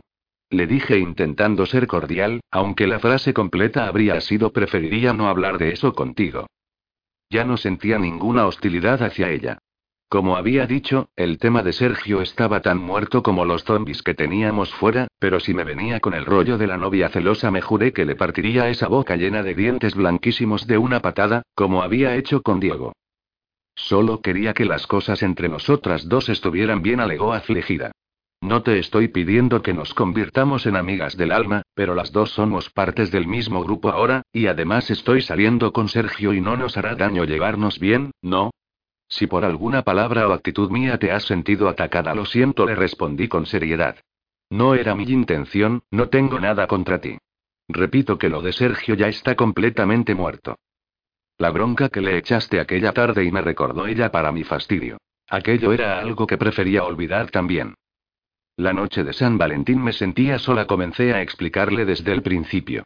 Había perdido a mi novio hacía poco y pensé que Sergio lo entendería mejor que nadie, porque a él le había pasado lo mismo. Nos besamos y estuvimos a punto de hacerlo, hasta que los zombies nos interrumpieron. Después de eso no tuvimos mucho tiempo para pensar en aquello. Hubo un par de tanteos posteriores porque quería saber si me quería para algo más que echar un polvo en el tejado, pero no hubo tiempo para comprobarlo, pasó y lo que pasó, y ahí se acabó todo. Como comprenderás, después de algo así no tengo el cuerpo para esos asuntos. Lo entiendo perfectamente, contestó inmediatamente. No quería molestarte, solo saber cómo estaban las cosas porque y bueno, creo que me gusta Sergio para algo más que un polvo en el tejado, si entiendes lo que te quiero decir. Tranquila, lo comprendo. Estás saliendo con Sergio, si es que salir es apropiado dada la situación, tienes derecho a saber sobre su vida sentimental anterior. Pero no te preocupes, lo nuestro solo fue algo de una noche que no llegó ni a suceder, yo estoy fuera del mercado y mi intuición me dice que a él también le gustas. ¿Tú crees? preguntó esperanzada sentándose en la otra cama, junto al rifle. Porque yo creo que también, pero a veces hace cosas que no entiendo. Anoche, cuando estábamos fuera, tuvimos que pasar la noche en una casa en la que nos colamos, y lo primero que hizo después de... La interrumpí levantando las palmas de las manos cuando intuí de qué iba la cosa. Una cosa es que nos llevemos bien, y otra que me tengas que contar vuestros asuntos personales, le advertí. Aún no somos amigas del alma, ¿recuerdas? Vale, perdona, exclamó un poco cortada, poniéndose en pie y dirigiéndose a la puerta de la habitación. Antes de marcharse se volvió una última vez. Entonces, ¿todo bien entre nosotras? Todo bien. Asentí. Ella se fue más tranquila y yo me tumbé en la cama sintiéndome un poco mejor. ¿Estaba molesta con ella? No sería la respuesta más exacta, pero era una respuesta demasiado absoluta. Conocía a Sergio lo suficiente como para saber que no se involucraría con una mujer si no percibe alguna señal y no sabía si la señal de Abril había sido tan directa como la mía, más o menos, pero la había habido, de eso estaba segura, y eso sí que me molestaba un poco. No obstante, de haber culpado a alguien por aquello tendría que haber sido a Sergio, que fue la polilla que siguió a la llama, y no a ella. Como realmente no tenía cuerpo para esos temas, prefería dejarles ser felices juntos sin que lo que pudiera haber habido entre él y yo se interpusiera lo más mínimo. Bastantes problemas nos estaban dando los cadáveres andantes como para meter cadáveres sentimentales en juego también. Cerré los ojos esperando poder dormirme, aunque por mi cabeza daban vueltas tantas cosas que no creía ser capaz de conseguirlo. Las recientes muertes no dejaban de atormentarme, y los gemidos de los zombies que se escuchaban desde fuera tampoco ayudaban demasiado. Parecía que hiciéramos lo que hiciéramos el universo se confabulaba en nuestra contra y nos lo ponía más y más difícil. Ya no solo había que cuidarse de los zombies, también de los desconocidos, que podían ser gente peligrosa y con malas intenciones, como había sufrido en mis propias carnes, y sobre todo de los que creíamos nuestros amigos, que en cualquier momento podían perder la cabeza y cometer una atrocidad como la que había hecho Diego. Todavía no podía concebir cómo el Diego que conocí, un hombre pacífico, más bien temeroso y nervioso, había podido transmutar en un sociópata que matara a la madre de una niña pequeña cortándole el cuello y a quien fuera uno de sus compañeros de una puñalada en el corazón. Quizá Ricardo padre tuviera razón y el dolor por la muerte de Iván hubiera sido la gota que colmó el vaso de su cordura ya trastocada por la muerte de su mujer, pero eso no era excusa. La bala que Carlos le metió en la cabeza estaba completamente justificada, y que su cadáver fuera devorado por los zombies era algo que también se merecía. Al pensar en la pobre Susie, que había perdido a su madre por la sinrazón de un loco, tan solo lamentaba no haber sido yo quien apretara el gatillo. A la mierda y pensé levantándome de la cama. No iba a poder dormir la siesta, no estaba segura de poder dormir siquiera cuando cayera la noche. Me acerqué a la ventana para mirar fuera a través de una rendija de la persiana. Al otro lado de la calzada Sandra, Carlos y Susi tendrían que apañárselas solos, y eso era algo que me inquietaba, aunque no hubiera compartido mis temores con los demás. Susi solo era una niña a punto de recibir una terrible noticia, Sandra era ciega y Carlos y Carlos estaba como para que lo ingresaran en un hospital una temporada. Confiaba en que con las medicinas que guardábamos en casa se las apañara por su cuenta para curarse esas heridas, pero me hubiera gustado estar allí para hacerlo yo misma, aunque solo fuera para escuchar su versión sobre lo que le había pasado mientras estaba fuera. Carlos. Si dije alguna vez antes de aquel día que jamás había sentido tanto dolor en mi vida, sin duda era porque todavía no sabía por lo que iba a tener que pasar durante aquellos dos primeros días de marzo. Todo lo ocurrido entonces superaba con creces cualquier otro momento.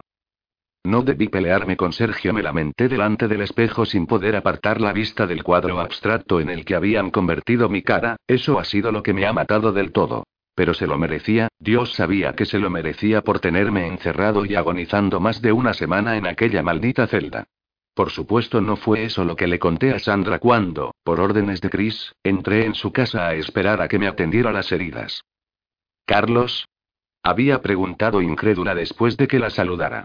Se encontraba sentada en el sofá del comedor, con Susy subida en brazos y por poco se la cae la niña de los brazos. Oh, Dios. ¿Eres tú de verdad? No sabía si era yo de verdad, pero sí que era lo que quedaba de mí. Acababa de matar a diez personas y provocar la muerte de la undécima, y nada más llegar, como si no tuviera suficiente, sumé una más a la lista, que ya era de doce y solo doce. Si contaba a los dos drogadictos de Murcia serían catorce. Había asesinos en serie que en su carrera delictiva tenían menos víctimas en su haber que yo. Eso creo. Respondí acercándome cojeando al sofá. No había dormido en toda la noche porque en lugar de eso me dieron una paliza, y luego tuve que recorrerme media región de Murcia andando para lograr volver y necesitaba sentarme, necesitaba dormir y, sobre todo, necesitaba no pensar. Tienes pupas en la cara. Señaló Susi apuntándome con un dedo acusador. A esa pobre niña acababan de matarle la madre y todavía no lo sabía. No pude sino preguntarme qué pensaría si le dijera más adelante que yo había ejecutado al hombre que mató a su madre. Quizá era demasiado pequeña todavía y eso solo la asustara más, pero cuando creciera a lo mejor hasta me agradecería haberme vengado en su nombre de la persona que le arrebató a la familia que le quedaba siendo tan joven. A lo mejor su edad en realidad era una ventaja, con el paso de los años posiblemente se olvidara de Laura, y lo que no recuerdas no te puede hacer sufrir y no tendría que pasar por lo que estábamos pasando todos los demás. Sí, he tenido una pequeña pelea, tuve que admitir, aunque sin querer darle mucha importancia. Pero tranquila, estoy bien, ahora vendrá Chris a curarme. ¿Qué te ha pasado? Quiso saber Sandra todavía atónita por mi repentina llegada. ¿Dónde has estado todo este tiempo? Es una historia un poco larga, le dije para no tener que contársela. Hablar sobre lo que había pasado con Eva, con David, con el resto de matones de mierda y los zombies me resultaba imposible en ese momento, necesitaba digerir todo lo ocurrido yo mismo antes de que comenzaran las explicaciones. Vamos a dejarla para luego, ¿vale? ¿Sabes qué es lo que ha pasado fuera? No podíamos hablar con libertad sobre ello porque, como diría mi madre, había ropa tendida. Con Susy delante no era prudente mencionar el tema de Laura y poco sabía en ese momento que aquel marrón iba a caer directamente sobre nosotros cuando los zombies entrarán. Era como una maldición. A donde quisiera que fuera, los muertos vivientes acababan atacando. Si me quedaba en mi casa me los encontraba dentro, si salía me atacaban desde fuera, me iba a la zona segura y acababa invadida, me refugiaba en la casa de mis tíos y acababan encontrándonos, me fugaba del cuartel de la Guardia Civil y más de lo mismo y... ¿Qué está pasando ahí? se preguntó Sandra cuando se escuchó una ráfaga de disparos. Como ella no podía, tuve que levantarme yo para asomarme fuera y ver lo que ocurría. Hasta que no les vi correr mientras las barricadas se venían abajo no me di cuenta de cuál era el problema, y para entonces había poco que se pudiera hacer para remediarlo. Zombies. Exclamé respondiendo a la pregunta de Sandra. Joder. Han entrado. ¿Han entrado? Repitió en forma de pregunta poniéndose en pie y agarrando a Susy de la mano. Madre mía. ¿Es que va a ocurrir todo hoy? ¿Y qué hacemos? No supe qué responderle hasta que Chris nos gritó las instrucciones a seguir antes de saltar el muro del patio de la casa de mi tío para escapar de los muertos, que llenaron la calle con decenas de los suyos en cuestión de segundos. No tengo un segundo de paz, me lamenté mientras cojeaba de una ventana a otra. Tuve tiempo de cerrar las cortinas del comedor, lo que nos dejó casi a oscuras pero lejos de la vista de los muertos. Sin embargo, aquella casa era una pobre protección contra los zombies, la puerta principal no era de buena calidad, caería si insistían demasiado empujando, y las ventanas eran demasiado grandes, algo bueno para que entre el sol y la ilumine por dentro pero malo si lo que quieres es evitar que un muerto viviente rompa el cristal y se cuele. Asustada por todo lo que estaba pasando, Susie se agarró al pantalón de Sandra mientras miraba como yo saltaba de un lado a otro intentando evitar que pudieran percibir la casa como un objetivo contra el que lanzarse. Debido a que la mayoría de ellos habían visto a Chris, Sergio, Abril y Danny saltar a través del muro se estaban dirigiendo hacia allí, me imaginé que por el momento nos dejarían tranquilos, pero como hiciéramos el menor ruido estaríamos acabados. Dandy. exclamó Sandra aterrada. ¿Dónde está? ¿Le has visto? Sí, le he visto. Baja la voz o nos oirán. Le advertí. Está en la otra casa, en la mía, con Chris, Sergio y Abril. Están bien, los zombies no pueden entrar allí. ¿De verdad? Preguntó al borde de la histeria. No me estarás mintiendo para que me tranquilice, ¿verdad? Te juro que está bien, insistí. Pero por favor, baja la voz. Dejó de hablar pero comenzó a sollozar, lo cual fue peor porque acabó asustando más aún a Susie, que se puso a llorar también. Quiero irme con mi mamá. Exigió entre lágrimas. No podíamos permitirnos tanto ruido, así que rápidamente me agaché junto a ella para intentar consolarla, ya que Sandra no parecía estar en condiciones para ello. No creía que ver mi cara toda magullada e hinchada fuera a servir para tranquilizarla, pero aunque me hubiera gustado, porque me dolía cada músculo de ella, no podía cambiarla. No llores, ¿vale? Ahora no podemos salir de aquí, ¿entiendes? Hay zombies malos ahí fuera y pero se habrán ido pronto, te lo juro. No sabía si había algo reprobable en mentir a una niña pequeña para que dejara de llorar, pero acababa de matar a 11 personas, así que me daba igual. Cuando el fin era seguir vivos justifica unos medios tan niños. No se calmó hasta que Sandra la cogió en brazos de nuevo y se llevó a la habitación que había pertenecido a Chris, que era también la que estaba más alejada de la calle, por recomendación mía. Después de aquello tuve que sentarme un momento en el sillón para recuperar fuerzas porque no había un solo lugar de mi cuerpo que no estuviera dolorido o agotado. Tras la dura experiencia con los bandidos había llegado a casa solo para encontrarme con más dolor y muerte y para rematarlo un montón de zombies furiosos. ¿Por qué el mundo no me daba un segundo de paz? Fue un poco más tarde cuando Sandra salió de la habitación diciendo que estaba escuchando la voz de Sergio en un cajón. No sabía que habían estado utilizando walkie-talkies, no era algo de lo que me hubiera hablado Sergio, mi única fuente de información en el tiempo que estuve encerrado, pero me alegré de que hubiera sido así. Escuchar sus voces resultó gratificante y por lo menos sirvió para que Sandra se quedara tranquila sabiendo que Danny estaba bien. Sin embargo, había dos asuntos que tuvieron justamente el efecto contrario. El primero fue que Sergio confirmara lo que sospechaba, que era muy probable que los zombies no se fueran de los alrededores nunca. Si se comportaban como habían hecho hasta entonces cuando intuían que había humanos cerca no lo harían, y eso nos dejaba encerrados allí indefinidamente. Por suerte Sandra dijo que Laura había traído comida para ella, Danny y Chris un rato antes, lo que nos daba para aguantar una semana, más si la racionábamos. El segundo fue aún peor y vino por indicaciones de Chris. El marrón de decirle a Susie lo que había ocurrido con su madre era algo que veía muy por encima de mis capacidades, ¿cómo iba a mirar esa carita para decirle algo así? ¿Qué iba a decirle para consolarla? Nunca había pensado tanto como en ese momento que necesitábamos un psicólogo. ¿Qué vamos a hacer? Quiso saber Sandra después de que apagara el walkie. Susie se había quedado dormida después del berrinche así que no podía escucharnos. ¿Cómo y cómo vamos a decirle algo así? No lo sé, rezongué agotado tanto física como mentalmente. Yo creo que también necesito dormir un poco. Te noto la voz rara, ¿estás seguro de que estás bien? Preguntó con preocupación alargando una mano hacia mi cara. El contacto con ella fue doloroso, pero fue Sandra quien retiró la mano alarmada al comprobar el estado en que se encontraba. Dios. ¿Qué te ha pasado? He tenido una pelea. Repetí levantándome y dejando el walkie sobre la mesita de noche de la cama de Chris. Deberías desinfectarte esas heridas, me recomendó. Hay agua oxigenada, tiritas, vendas y todo eso en el baño. Decidí seguir su consejo porque, cuanto antes hiciera algo con ellas, antes dejarían de doler, así que me encaminé al baño, pero ella decidió seguirme. Los zombies muerden y desgarran, dijo. Eso te lo has hecho a golpes, y ellos no dan golpes. Nunca dije que la pelea fuera con zombies. Contesté crípticamente apoyando el botiquín en el lavabo para poder mirarme las heridas al espejo. ¿Qué ha pasado ahí fuera?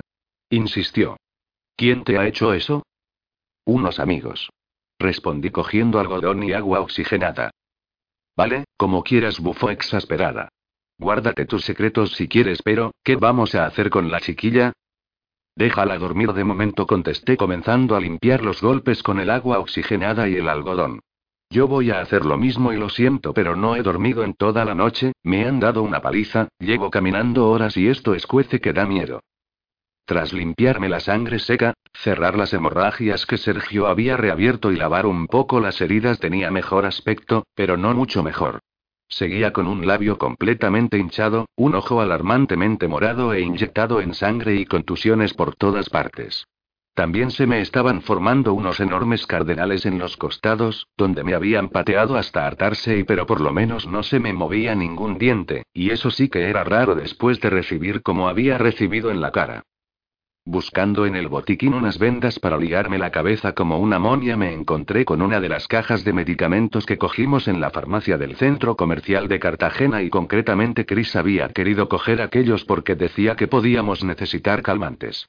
Un calmante me habría venido de perlas en ese momento, pero yo era un adicto a la heroína. Un producto con efectos opiáceos era por lo que había estado suplicando una semana y lo tenía allí, al alcance de la mano y sin que nadie pudiera impedírmelo.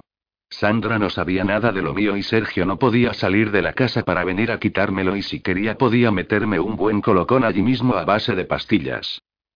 Quizá por culpa de la adrenalina causada por las emociones vividas y después a las endorfinas segregadas por mi cuerpo por el dolor había logrado mantener los síntomas del mono a raya, pero al tener allí delante de nuevo el objeto de mi adicción me sentí tentado de volver a consumirlo. Era algo más psicológico que físico, pensaba que había pasado por mucha mierda cuando comencé a meterme, y sin embargo esta no era nada comparada con el estercolero en el que había vivido los últimos días. Tenía más motivos que nunca para aquello y, y sin embargo no lo hice. De hecho, aprovechando que todavía estaba lúcido y podía actuar de manera razonable con respecto a ese tema, cogí la caja de calmantes y salí con ella al patio interior de la casa. Desde allí los arrojé con todas mis fuerzas al exterior, lo más lejos que pude. Aunque eso me condenara a sufrir el dolor de las heridas, quizás sirviera para mantenerme limpio hasta que ya no sintiera la necesidad de utilizarlos. Después de lo que había pasado mientras mi organismo se limpiaba de heroína, no creía que el dolor de unos golpes pudiera ser peor. Desfallecido por el agotamiento, pero a la vez satisfecho conmigo mismo, me dirigí a la primera cama que encontré me tumbé en ella. No sabía si sería capaz de dormirme o a mi cerebro le daría por rememorar toda la mierda vivida hasta entonces, pero estaba más cansado de lo que me había sentido jamás. Cuando desperté ya era de noche, miré la hora y el reloj marcaba las 10, una hora más tarde de cuando había quedado con Sergio que encendería el walkie para volver a hablar. Me levanté más aturdido que cuando me acosté, con mucha sed y ganas de ir al baño. Tambaleándome llegué hasta el comedor, donde se encontraba Sandra acurrucada en una esquina del sofá. Hola, la saludé con la voz ronca. Aunque cojeaba menos sentía cada golpe más que cuando me los propinaron, lo cual no tenía mucho sentido. ¿Por qué no me has despertado? Son las diez, ¿has hablado con Sergio? Dos veces respondió ella. Son las diez pero de un día más tarde, Carlos, has estado durmiendo un día y medio. Aunque aquella noticia me pilló desprevenido no me sorprendió demasiado.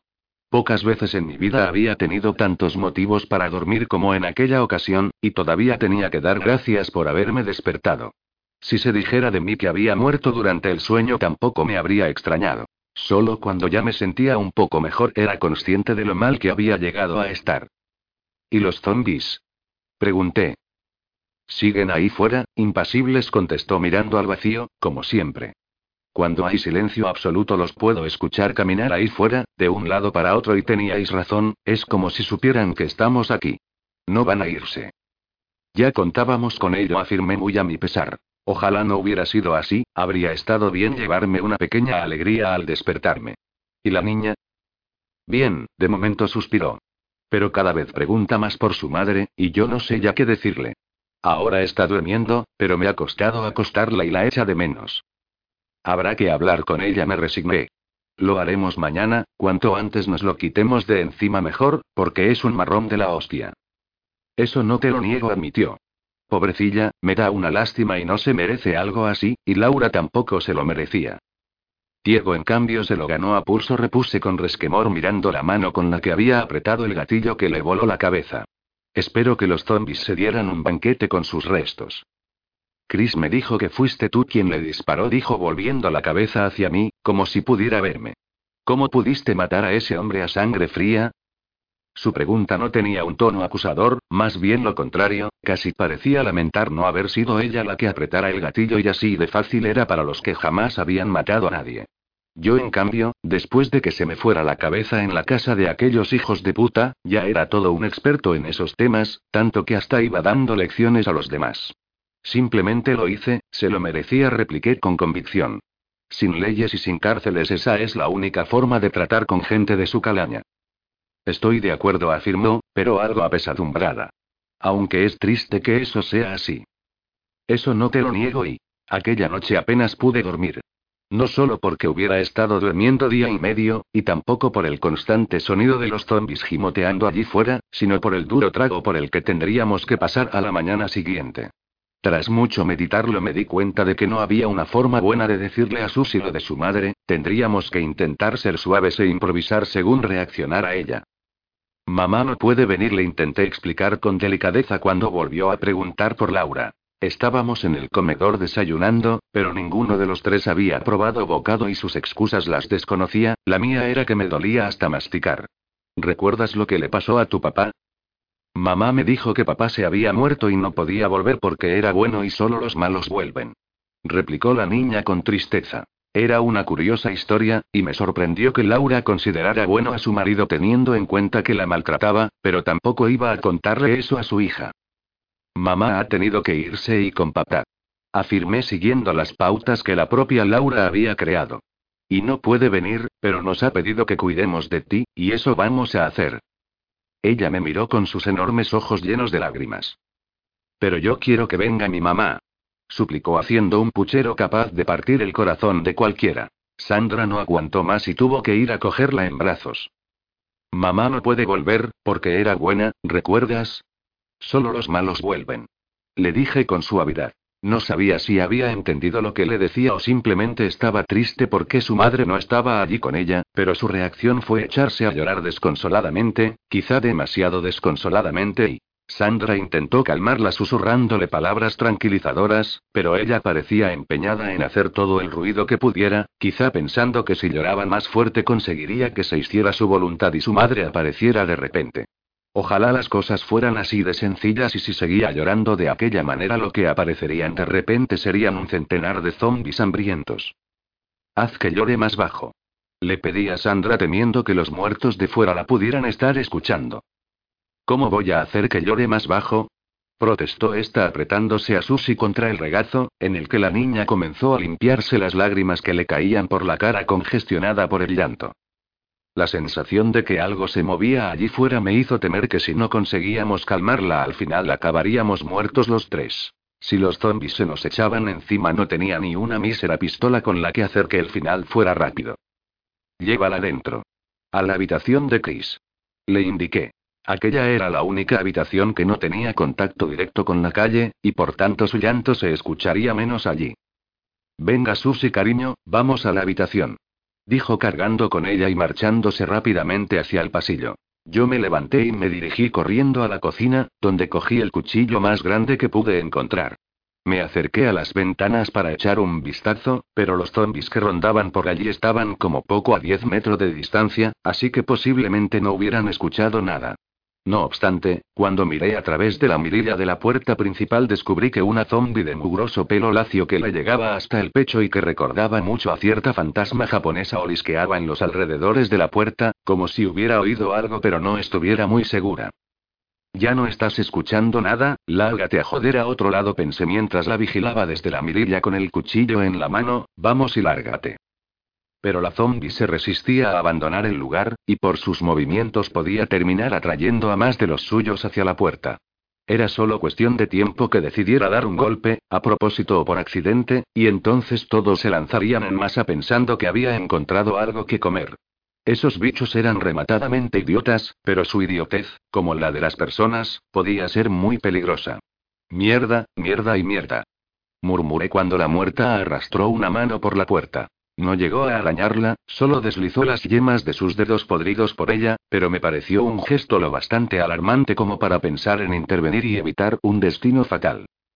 Al no ser los dueños de la casa y no disponer de llaves eran unos alambres enganchados a la cerradura los que hacían el papel de estas. Los giré lo más silenciosamente posible para dejarla cerrada únicamente con el resbalón, sin dejar de vigilar a la zombie desde la mirilla. Dentro de mi campo de visión no hacían más que pasar muertos vivientes de un lado a otro, pero ninguno se quedaba allí, así que tenía una oportunidad si era lo bastante rápido. Me estiré para dar un golpecito con una uña en la ventana, que se encontraba a menos de un metro de la puerta. Fue un golpecito demasiado débil como para que ninguno de los zombies itinerantes pudiera percibirlo, pero que hizo que aquella muerta viviente melenuda girara la cabeza hacia su origen como activada por un resorte. Aprovechando esas décimas de segundo, abrí la puerta de la calle y le clavé el cuchillo por encima de la oreja con todas mis fuerzas. Le incrusté la mitad del filo en la cabeza y empujé un poco más para que cayera al suelo de lado. Cerré la puerta a toda prisa hasta dejar tan solo una rendija. El sonido y la visión de la zombie cayendo al suelo sin duda atraerían a los suyos, pero si no podían relacionarlo con la casa estaríamos a salvo. Terminé de cerrar la puerta tan lentamente como me fue posible, tratando de evitar cualquier ruido que pudiera volver a llamar la atención de los muertos sobre ella. Observando un segundo después de aquello a través de la mirilla respiré tranquilo al ver que mi plan había tenido éxito y la crisis se había resuelto. Algunos zombies se acercaron al escuchar a su congénere caer, pero como ella no era comida y no pudieron ver nada más comenzaron a dispersarse de nuevo. No obstante, pese a que ya no había nada que temer, yo me encontraba al borde del infarto. Por una décima de segundo había dejado abierta la puerta a que un centenar de zombies entraran en la casa y si lo hubieran hecho habría provocado una masacre en la que yo sería la primera víctima, y ya había tenido suficientes masacres con lo de Mazarrón. Todavía me quedé un rato más allí, sentado en el suelo, apoyado contra la puerta y esperando a que algún zombi buscara al culpable de la muerte de su semejante al otro lado. No levanté la cabeza hasta que Sandra salió de la habitación de Chris, en la que se había metido con Susie, con el walkie-talkie en la mano. Carlos. Es Sergio. Susurró tendiéndome el aparato. ¿Qué coño querrá este ahora? Me pregunté mientras lo recogía de sus manos. ¿Cómo está? Le pregunté refiriéndome a Susie antes de ver qué quería el soldado. Ya te puedes imaginar, respondió con tono lúgubre. Pero al menos ha dejado de llorar. Algo era algo. Preferí no contarle lo que había tenido que hacer debido al llanto de la niña porque ojos que no ven, corazón que no siente. A ella no serviría de nada asustarla y Susie era demasiado pequeña para comprender lo que había estado a punto de provocar aunque se lo explicara, así que lo mejor era hacer como que no había pasado nada, esconder esa clase de secretos se estaba convirtiendo en una costumbre para mí. Me llevé el walkie-talkie a otra habitación para ver qué quería Sergio mientras que Sandra regresó con Susie. ¿Qué pasa? Pregunté por el aparato. ¿Qué qué pasa? replicó la voz de Sergio. Dímelo tú, capullo. ¿Qué cojones hacías saliendo de la casa para matar zombies? ¿Te has vuelto loco? Quizás sí que lo haya hecho, me sentí tentado de responderle, pero no tenía ganas de tener otra bronca con él por algo así, de modo que opté por contar la verdad por una vez. Susie se echó a llorar y la zombie que maté se quedó acechando junto a la puerta. La maté para que no atrajera a otros. Me justifiqué. Joder, pues tened más cuidado con los ruidos. Me reprendió.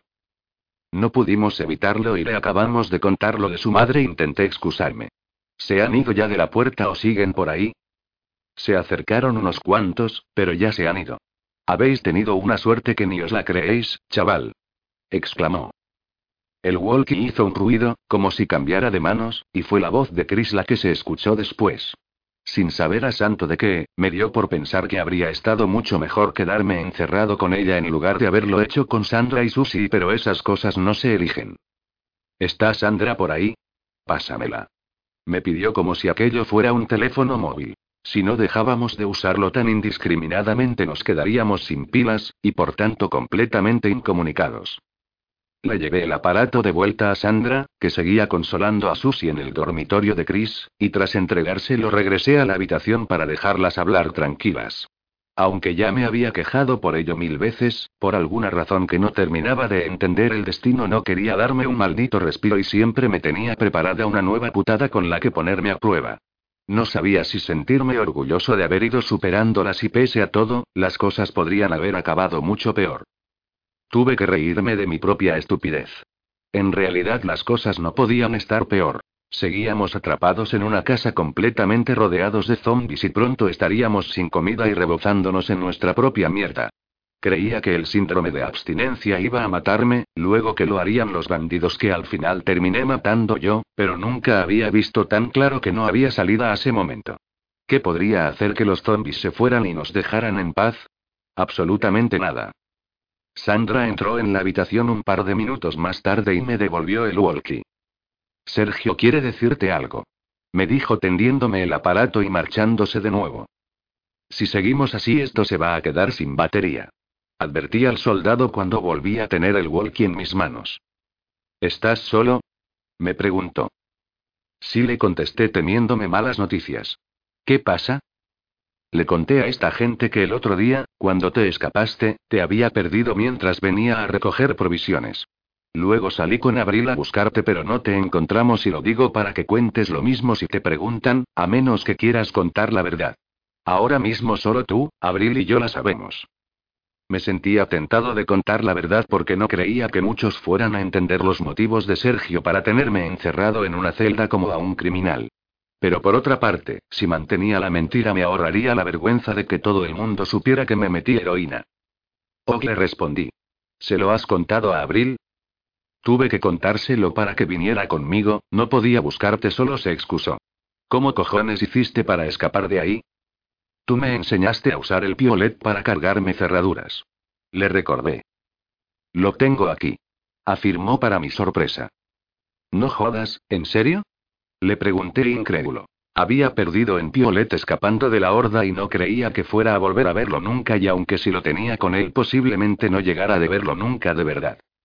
Lo encontramos tirado por ahí y yo que pensaba que le tenías cariño. Bromeó. Tuvimos una pelea de enamorados. Repliqué siguiendo la broma. Ahora en serio, ¿dónde coño estuviste que te pusieron la cara así? Me preguntó en un tono mucho más grave. Prefiero no hablar de eso. Los hechos acontecidos aquel día estaban todavía demasiado frescos y resultaban difíciles de digerir. A veces me parecía que solo habían ocurrido en un sueño, pero los golpes en mi cara siempre me terminaban devolviendo a la realidad. Voy a cerrar aquí, ¿vale? Hablamos esta noche. Como quieras, accedió. Corto. Dejé el walkie sobre la mesita de noche y me levanté para mirarme en el espejo del baño y cambiarme las tiritas y vendajes. Ya no tenía el rostro tan inflamado, pero seguía doliéndome cosa mala y los hematomas habían pasado de rosáceos a azulados. Todavía tenía que dar gracias porque no me hubieran fracturado nada y que todo se hubiera quedado en heridas que terminarían sanando. Sandra y Susie no salieron de la habitación hasta pasado el mediodía. Resultó que en sus frecuentes visitas a la casa la pequeña había dejado algunos lápices de colores y folios, así que Sandra la puso a pintar, actividad que le gustaba mucho, para que se olvidara un poco de lo de su madre. Ella tampoco tenía muy claro si Susie había entendido bien que Laura estaba muerta, pero por el momento se había hecho a la idea de que no podía ir con ella y con eso tendría que bastarnos. Tal y como sospechaba las cosas no fueron a mejor con el paso del tiempo. Cuatro días más tarde llevábamos una semana los tres encerrados en aquella casa y todavía seguíamos rodeados de muertos vivientes sin ninguna esperanza de conseguir salir. El por qué esa fecha era importante se debía a que las provisiones se nos agotaron aquella misma tarde, a partir de entonces tocaba pasar hambre y sed, y luego y prefería no pensar en lo que ocurriría luego, posiblemente acabaríamos tan desesperados como para pensar que tendríamos alguna posibilidad de escapar saliendo fuera y terminaríamos devorados por los muertos.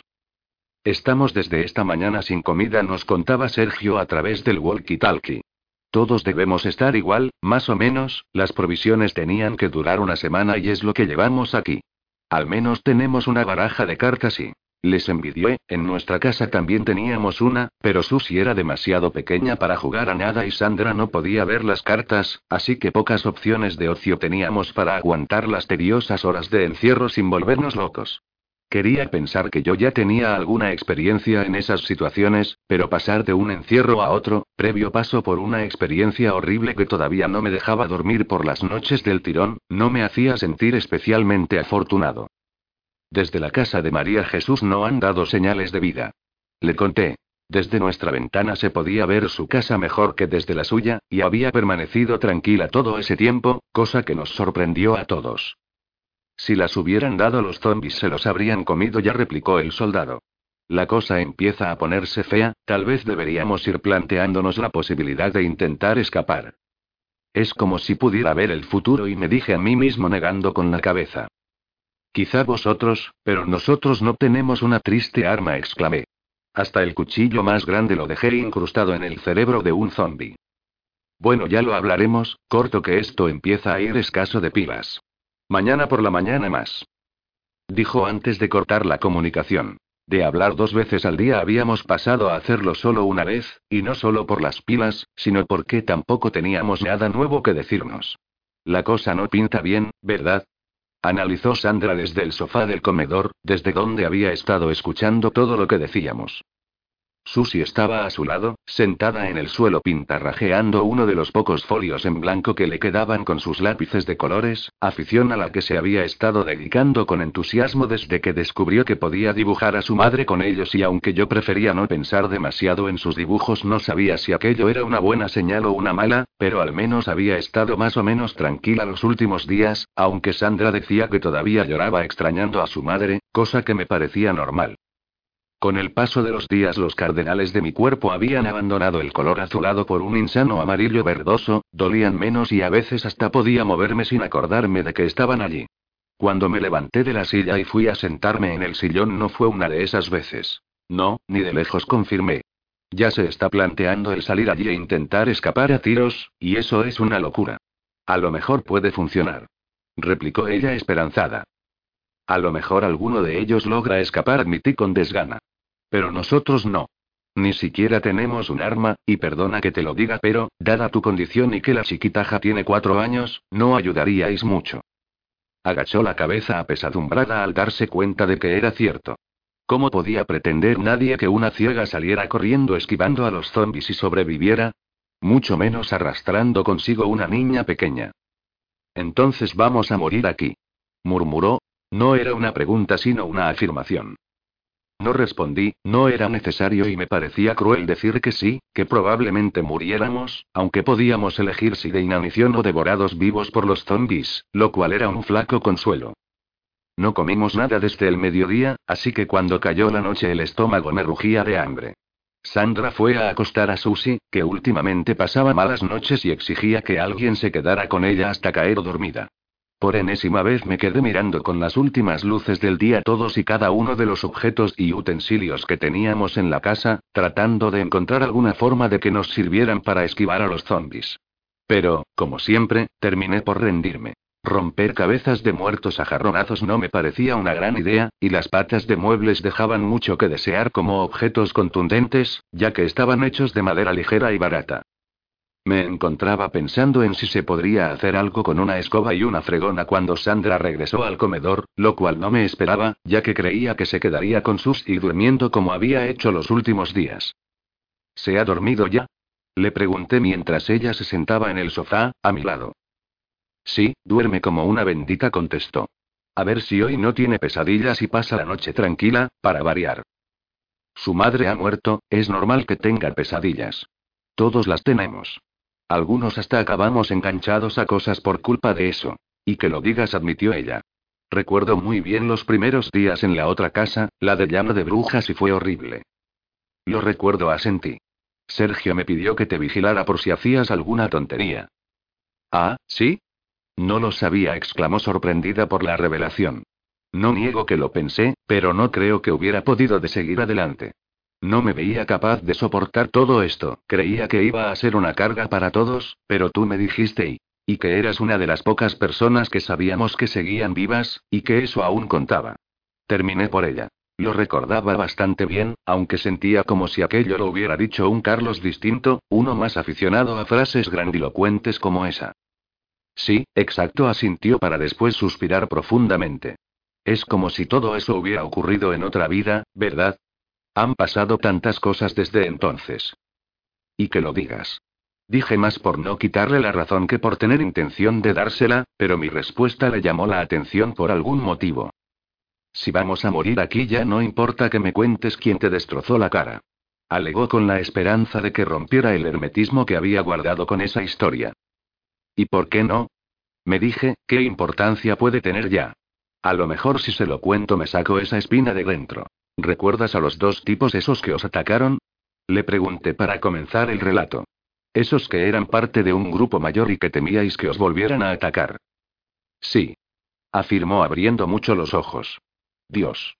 Me había olvidado completamente de ellos con todo lo que ha pasado, aunque supongo que ya importa poco, no van a venir estando como estamos y insinúas que ellos te lo hicieron. No puedo asegurar que fueran ellos, pero es posible asentí.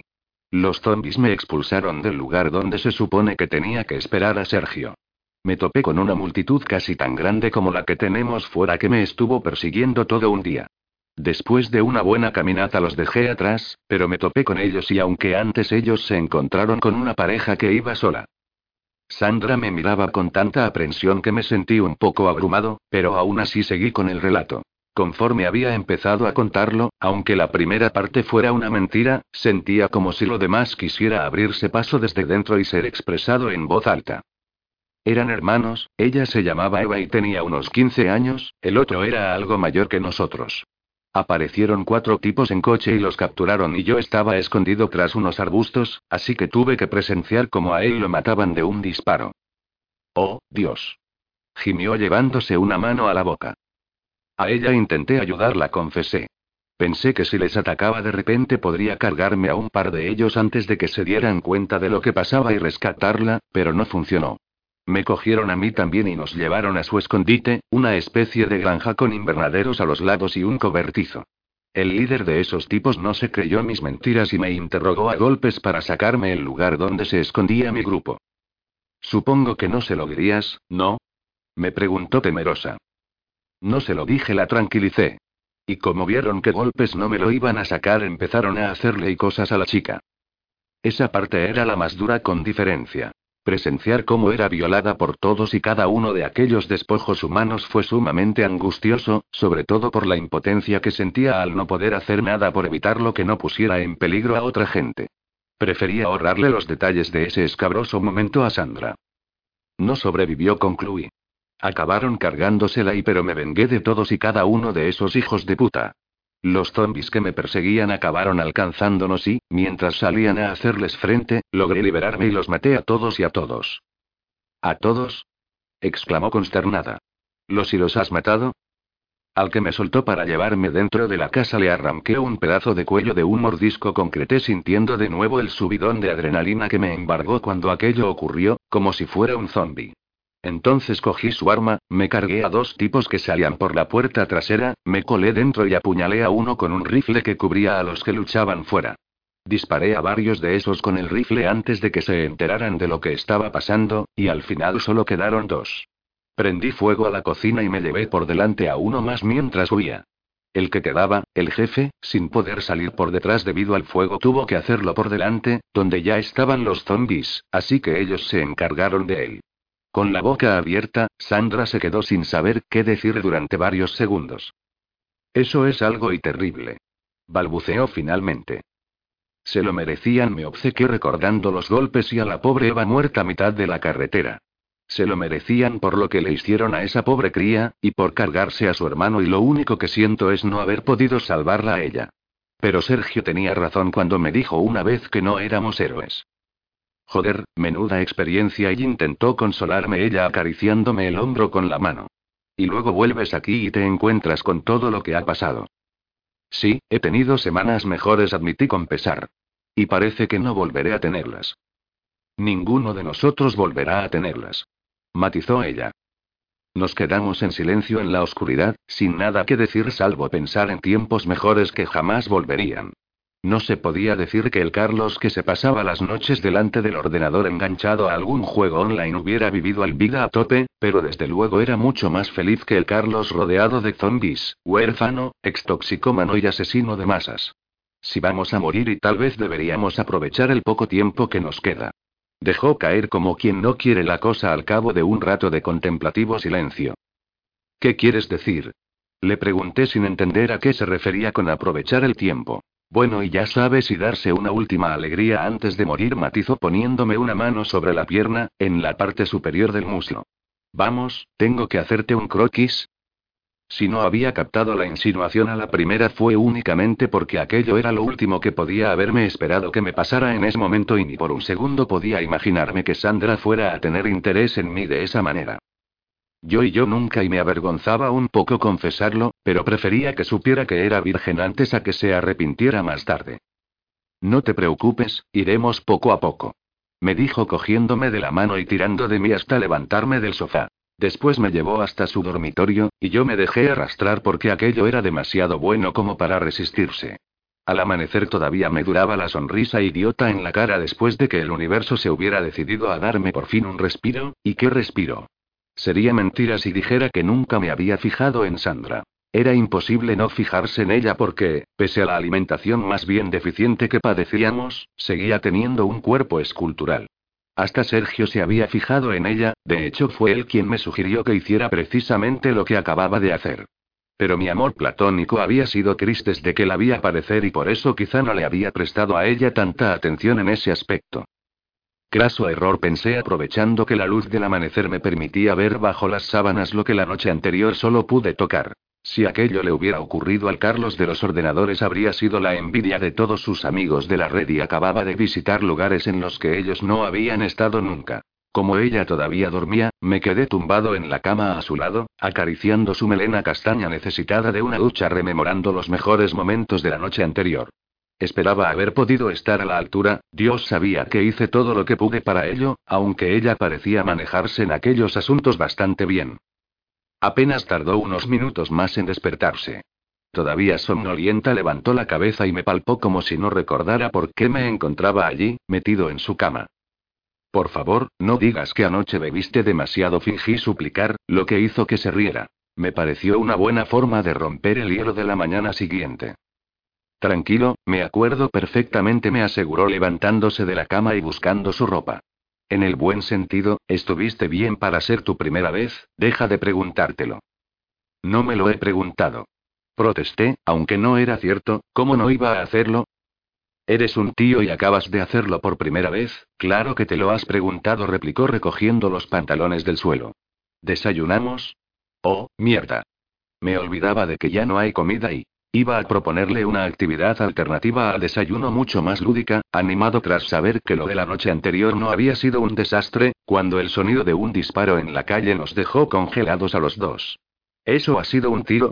Se preguntó ella con los pantalones a medio poner. Un segundo disparo confirmó que sí, y en cuanto lo escuché salté de la cama y comencé a vestirme a toda prisa yo también. ¿Es Sergio? inquirió agarrándome del brazo con aprensión. ¿Están intentando salir? Por cómo había sonado, aquel disparo no podía haberse producido en la casa de enfrente, pero solo había otro lugar donde supiera que quedaba gente armada dentro. Creo que viene de la casa de María Jesús y su familia, le respondí. Vístete, rápido. Y saca a Susy de la cama y joder, esto puede ser lo que estábamos esperando. ¿Por qué? ¿Qué pasa? Quiso saber. Si los zombies van hacia el ruido despejarán esta zona y podríamos lograr salir de aquí, le expliqué al tiempo que casi me caía de boca al ponerme los pantalones. Date prisa, para bien o para mal nos vamos de aquí hoy y ese puto walkie-talkie. Sergio. ¿Qué hacen? ¿Se han vuelto locos?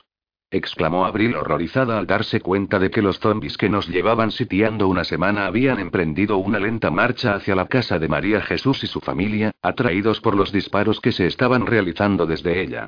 Tiene que haber sido Ricardo, hijo, pensé, el chaval era el único que sabía manejar un arma. La desesperación había podido con ellos, era la única explicación para que se arriesgaran con algo así. Quería pensar que, aunque un poco en su mundo, esa familia era consciente del peligro que suponían los muertos vivientes en ese número, a fin de cuentas habían tenido que huir de Cartagena por ese motivo y pero con ellos nunca se sabía. El único hecho era que habían abierto fuego contra los muertos, y eso los había alejado de nosotros. Carlos, Sandra, quien sea, ¿estáis ahí? Llamé por el walkie-talkie sin dejar de vigilar la calle.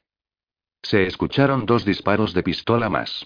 No sabía cuántas balas podían tener, pero debían ser muchas si las estaban gastando tan rápido. Aunque quizá no tuvieran más opción que hacerlo. Estoy aquí, contestó Carlos apresuradamente. ¿Estáis viendo eso? Lo estábamos viendo todos. Aunque apenas había amanecido, los cuatro estábamos ya despiertos porque dormir se había vuelto difícil por culpa del hambre. No comíamos nada desde la mañana del día anterior, y no había sentido el estómago tan vacío en mi vida. Danny miraba como hipnotizado a través de la ventana mientras que Chris y Abril estaban más asustadas que otra cosa. Lo vemos, le confirmé. A menos que tengan un plan que no logro entender, están acabados. Se les va a echar la horda entera encima. Es nuestra oportunidad para irnos, señaló Carlos, haciendo que los tres apartaran la vista por un momento de la ventana y se quedaran mirando el aparato. ¿Irnos? repitió Abril confundida. Los zombies van calle abajo, si esperamos a que bajen la mayor parte podemos intentar huir calle arriba y salir de aquí. Explicó ansioso. ¿Y dejarles abandonados? replicó Abril indignada. No podemos hacer eso. Sí que podemos. Repuso Carlos. Si no me equivoco, lleváis un día sin comer, y aquí tampoco tenemos más comida o armas para intentar salir por la fuerza y... No vamos a tener una oportunidad mejor, intervine convencido de su idea, de hecho, si no la hubiera propuesto él lo habría hecho yo. Deberíamos hacerlo. ¿Deberíamos? Tendríamos que estar saliendo ya. Añadió Chris frunciendo el ceño. No sé qué estamos haciendo aún aquí. No me puedo creer que estéis pensando en dejarles tirados. Protestó Abril. Lo que deberíamos hacer es ayudarles. A lo mejor entre todos podemos con ellos y... No podemos con tantos zombies, ni de lejos. Negué con la cabeza. Había tenido días para contarlos a todos y sabía que debía hacer más de 100 allí fuera, no solo en nuestra calle, sino también repartido por las contiguas. Vosotros haced lo que queráis, nosotros no tenemos otra opción que intentarlo. No tenemos armas, o lo hacemos ahora o morimos aquí dentro. Declaró Carlos convencido. Yo quiero salir, se pronunció Dandy. Quiero irme de aquí. Si ellos se van, yo también. Teníamos motivos de sobra para querer marcharnos. No era solo que la falta de comida pudiera acabar matándonos, si no lográbamos escapar de aquella situación nos iba a acabar devorando nuestra propia mierda, o las pulgas. Sin agua corriente ni cubos de agua de mar no había water, y éramos cuatro personas en esa casa. Nosotros también nos vamos, exclamé finalmente a través del aparato. Coged las armas o lo que tengáis, porque salimos ya. Ya. Danny y Chris salieron disparados a por sus respectivas armas como si les hubiera dado la orden a ellos, pero Abril se me quedó mirando con cara de reproche. ¿Vas a dejarles abandonados? Me recriminó con dureza. No me esperaba algo así de ti. Joder, nena, ¿y qué quieres que haga? repliqué molesto porque me hiciera cargar con la culpa de aquello. Esta no es una de esas situaciones que tienen arreglo, ¿sabes? Todavía tendríamos que dar gracias de que sean tan idiotas como para creer que podían escapar a tiros, gracias a eso nos han dado una oportunidad. No dijo nada, pero me cruzó la cara de un tortazo antes de incorporarse e hizo un amago de marcharse de la habitación. Puede que no os caigan bien, pero estuve un mes conviviendo con ellos en la misma casa y no se merecen que les pase algo así. Afirmó dolida. No he dicho que lo merezcan, y tampoco que no lo sienta. Traté de disculparme sintiendo como mi rostro se enrojecía por el golpe. Pero entiende que ahora no tenemos otra salida. Ellos ya están perdidos y si nos quedamos aquí lo estaremos también nosotros. Suspiró y agachó la cabeza durante un par de segundos, tras los cuales volvió a alzarla y me miró con un rostro que era la viva imagen de la impotencia. Lo entiendo, asintió frustrada. Pero es Tani. Me acerqué a ella con recelo, por si me llevaba otra bofetada inesperada, y en cuanto estuve a su lado la abracé para intentar confortarla. Lo sé, dije. Pero no hay otra manera. No podemos bajar ahí a ayudarles, hay demasiados.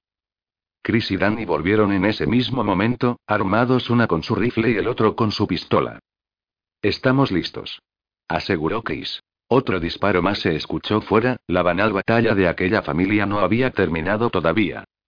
Bien, pese a todo intentemos no disparar, si lo hacemos llamaremos la atención de los que van hacia abajo, les indiqué. Ahora vamos fuera, en silencio. Agarré mi mochila, que siempre tenía a manos por costumbre del entrenamiento militar, el walkie y el fusil y abrí la puerta de la casa.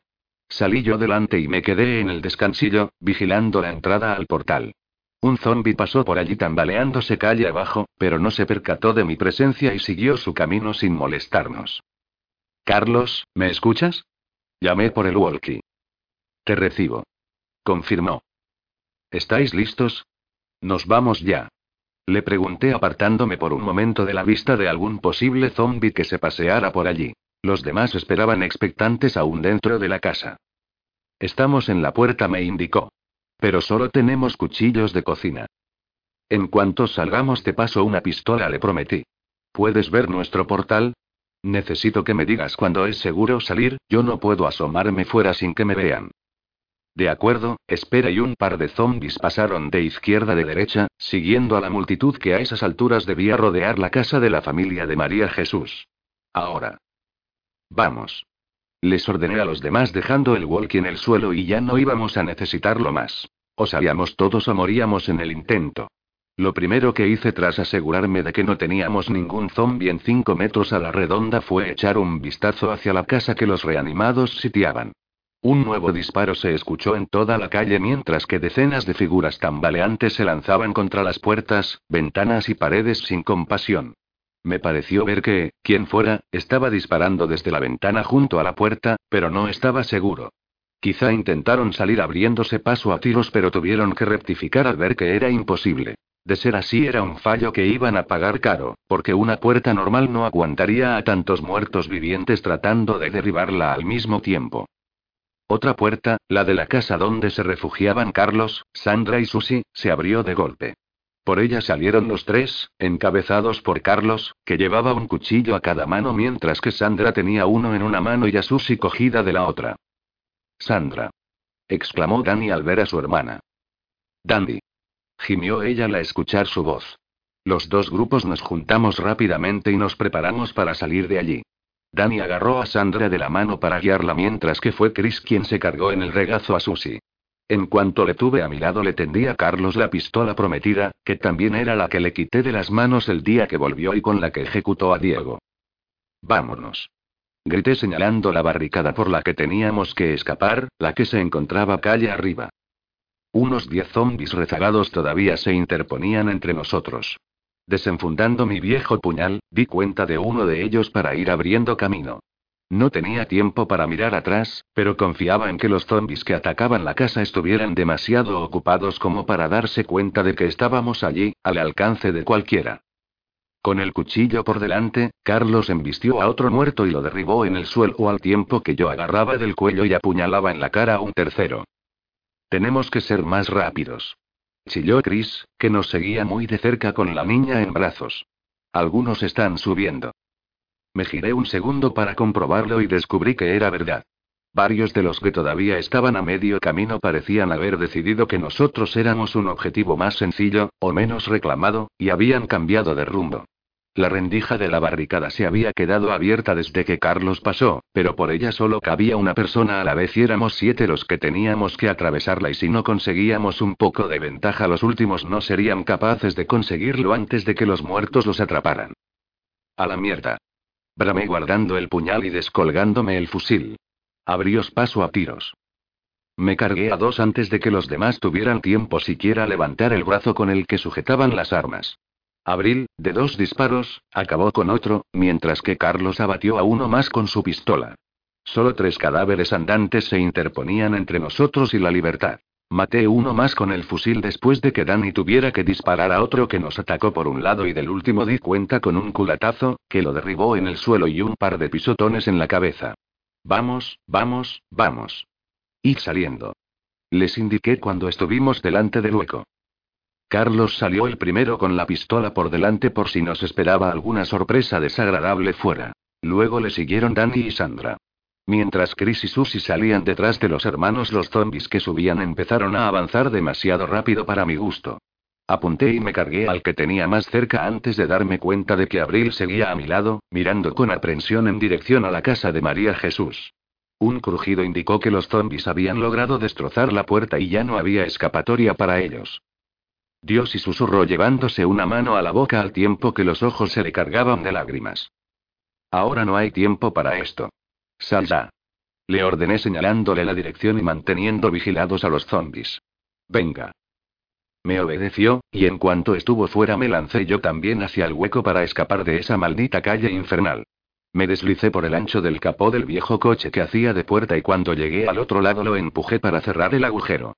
En cuanto terminé, el muerto más adelantado llegó y comenzó a golpear la barricada lanzando gruñidos y gemidos al aire. Ha faltado un pelo. Dijo Chris tomando aire.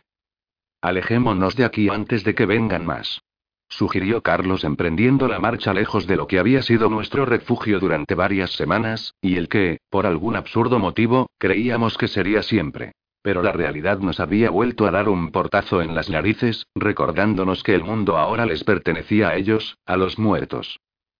Madre mía, qué bien sienta estar fuera, exclamó Sandra sin soltarse de su hermano cuando nos alejamos lo suficiente de allí como para no escuchar el ruido de los gemidos de los zombies. ¿Qué es lo que huele tan mal? Probablemente nosotros. Contestó Chris dejando a Susie en el suelo y llevándola de la mano. No, es algo más fuerte, como ha muerto. Afirmó olfateando el aire. ¿Nosotros? Volvió a sugerir Carlos con mordacidad. Creo que vamos hacia el lugar donde tirábamos los cadáveres de los zombies, replicó Chris mirando a su alrededor. Allí hay por lo menos 50 muertos de los que ya no se mueven pudriéndose y a lo mejor deberíamos ir por otro lado, no es agradable. ¿Vamos a ir con mamá?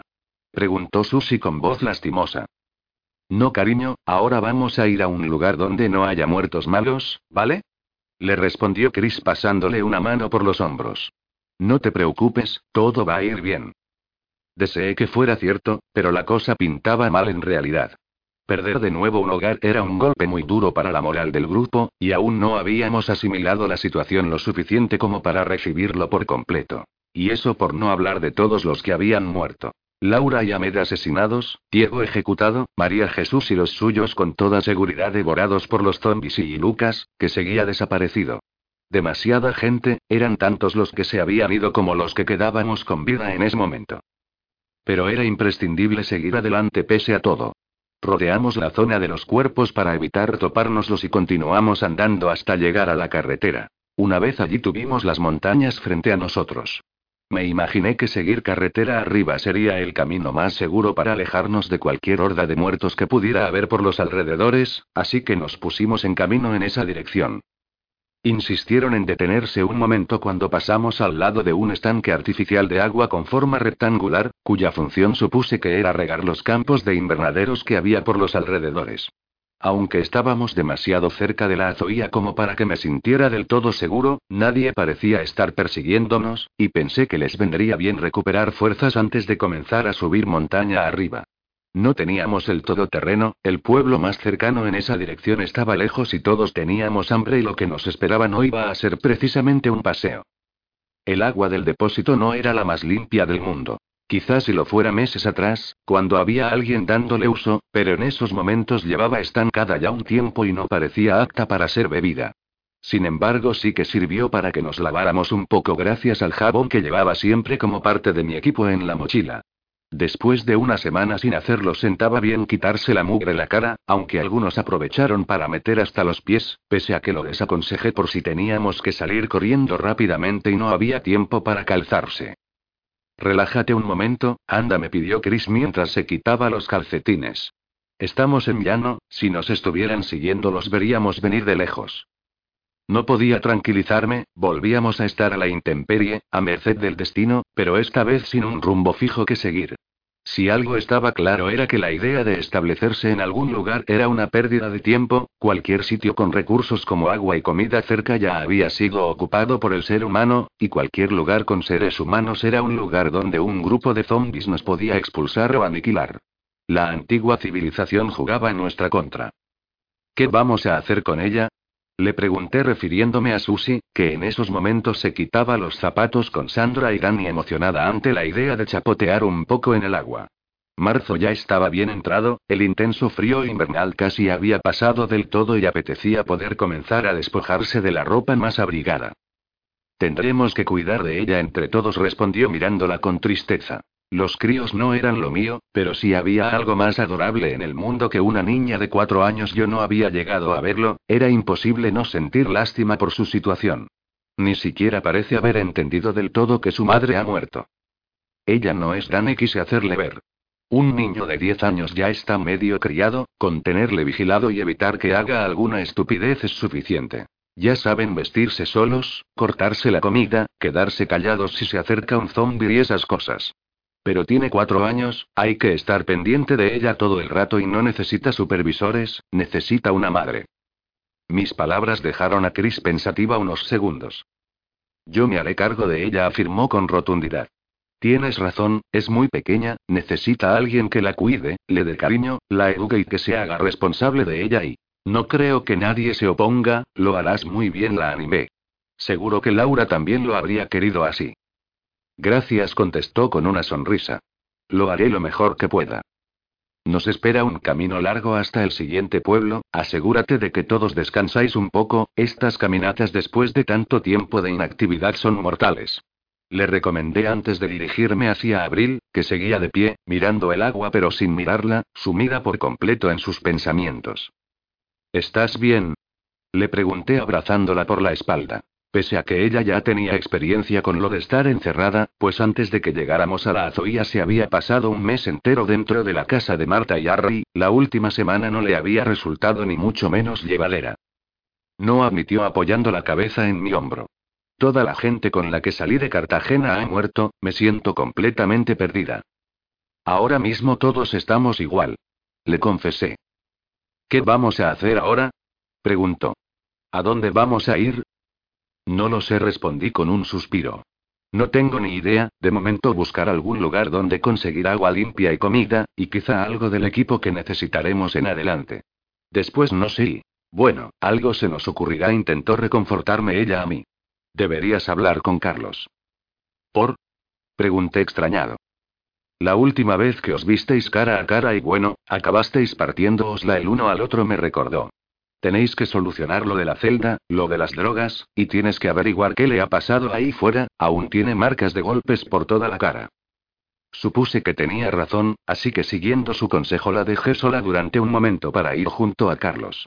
Mientras que Danny y Sandra después de haber estado una semana separados no querían volver a estar lejos el uno del otro y se refrescaban juntos en el agua del estanque, Carlos permanecía apartado, sentado sobre la tierra con la vista fija hacia el mar, que todavía se podía ver sobre el otro mar, el de invernaderos. ¿Cómo va eso?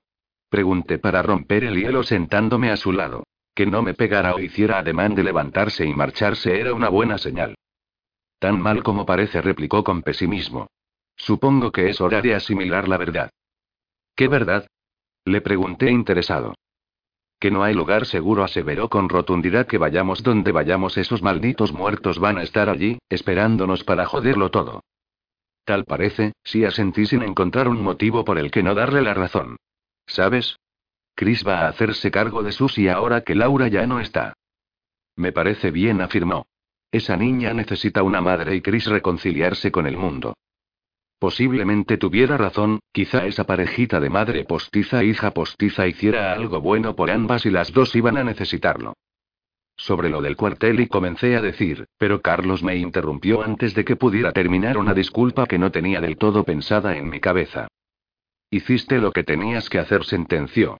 Había calmantes en la casa, pero tuve la suficiente fuerza de voluntad para tirarlos a la calle y estoy limpio, ¿por qué no lo dejamos ahí? Vale, respondí sabiendo que no iba a tener una oferta mejor para solucionar aquel asunto. Tienes a todo el mundo muy preocupado sobre lo que pasó ahí fuera, cuando estabas solo. Estarían más preocupados si supieran lo que me pasó, dijo acariciando su cara magullada con delicadeza. Por cierto, gracias por encubrir lo de la droga, sé que eso te causó problemas. Bueno, ¿qué son esos problemas comparados con los que vamos a tener en breve? Repuse quitándole hierro a aquello. Tenemos que subir toda una montaña y no tenemos ni comida ni agua y no sé vosotros, pero nosotros llevamos un día sin comer ni beber absolutamente nada. Sí, eso es más preocupante, admitió. Hostia. Esta debe ser la primera vez que hablamos y no me cuentas cosas de tu vida sentimental. ¿Qué ha pasado con Abril al final? Estamos juntos. Le confirmé. Eso, eso está bien. Asintió volviendo la vista una vez más al horizonte. A ver cuando tienes tú una vida sentimental de la que hablar, me repliqué en broma. Te has pasado una semana encerrado con Sandra, creyendo que ibais a morir y no ha pasado nada. Se volvió para lanzarme una mirada evaluadora. En realidad un caballero no habla de esas cosas. Contestó finalmente. Ah. Por cierto, exclamé al recordar algo que tenía pendiente. Esto es tuyo. Saqué de la mochila el piolet y se lo tendí. En la semana de encierro había tenido tiempo de limpiarlo y hasta de abrillantarlo, así que parecía casi nuevo, salvo por algunos arañazos fruto del uso. Cuando lo recogió lo miró casi con cariño. Fue un milagro que lo encontrara, aunque en realidad fue Abril quien lo vio. Le expliqué. Un milagro de mierda rezongó él poniéndose el piolet sobre las piernas. Si algún dios tiene que intervenir, podría hacerlo salvándole la vida a alguien, no haciendo que encontremos herramientas, pero habrá que conformarse. Sí, este reencuentro cutre es lo más parecido que tenemos a un final feliz, apunté incorporándome de nuevo. Venga, tenemos que ponernos en marcha, solo faltaría que esos cabrones nos hubieran estado siguiendo. A nadie le hizo gracia reemprender la marcha, pero pronto estarían tan cansados que no tendrían fuerzas ni para quejarse y no sería por falta de motivos para ello. Habíamos pasado por mucha mierda que nos iba a costar digerir cuando todavía llevábamos a medio digerir lo de la zona segura, pero al menos seguíamos vivos para seguir luchando un día más.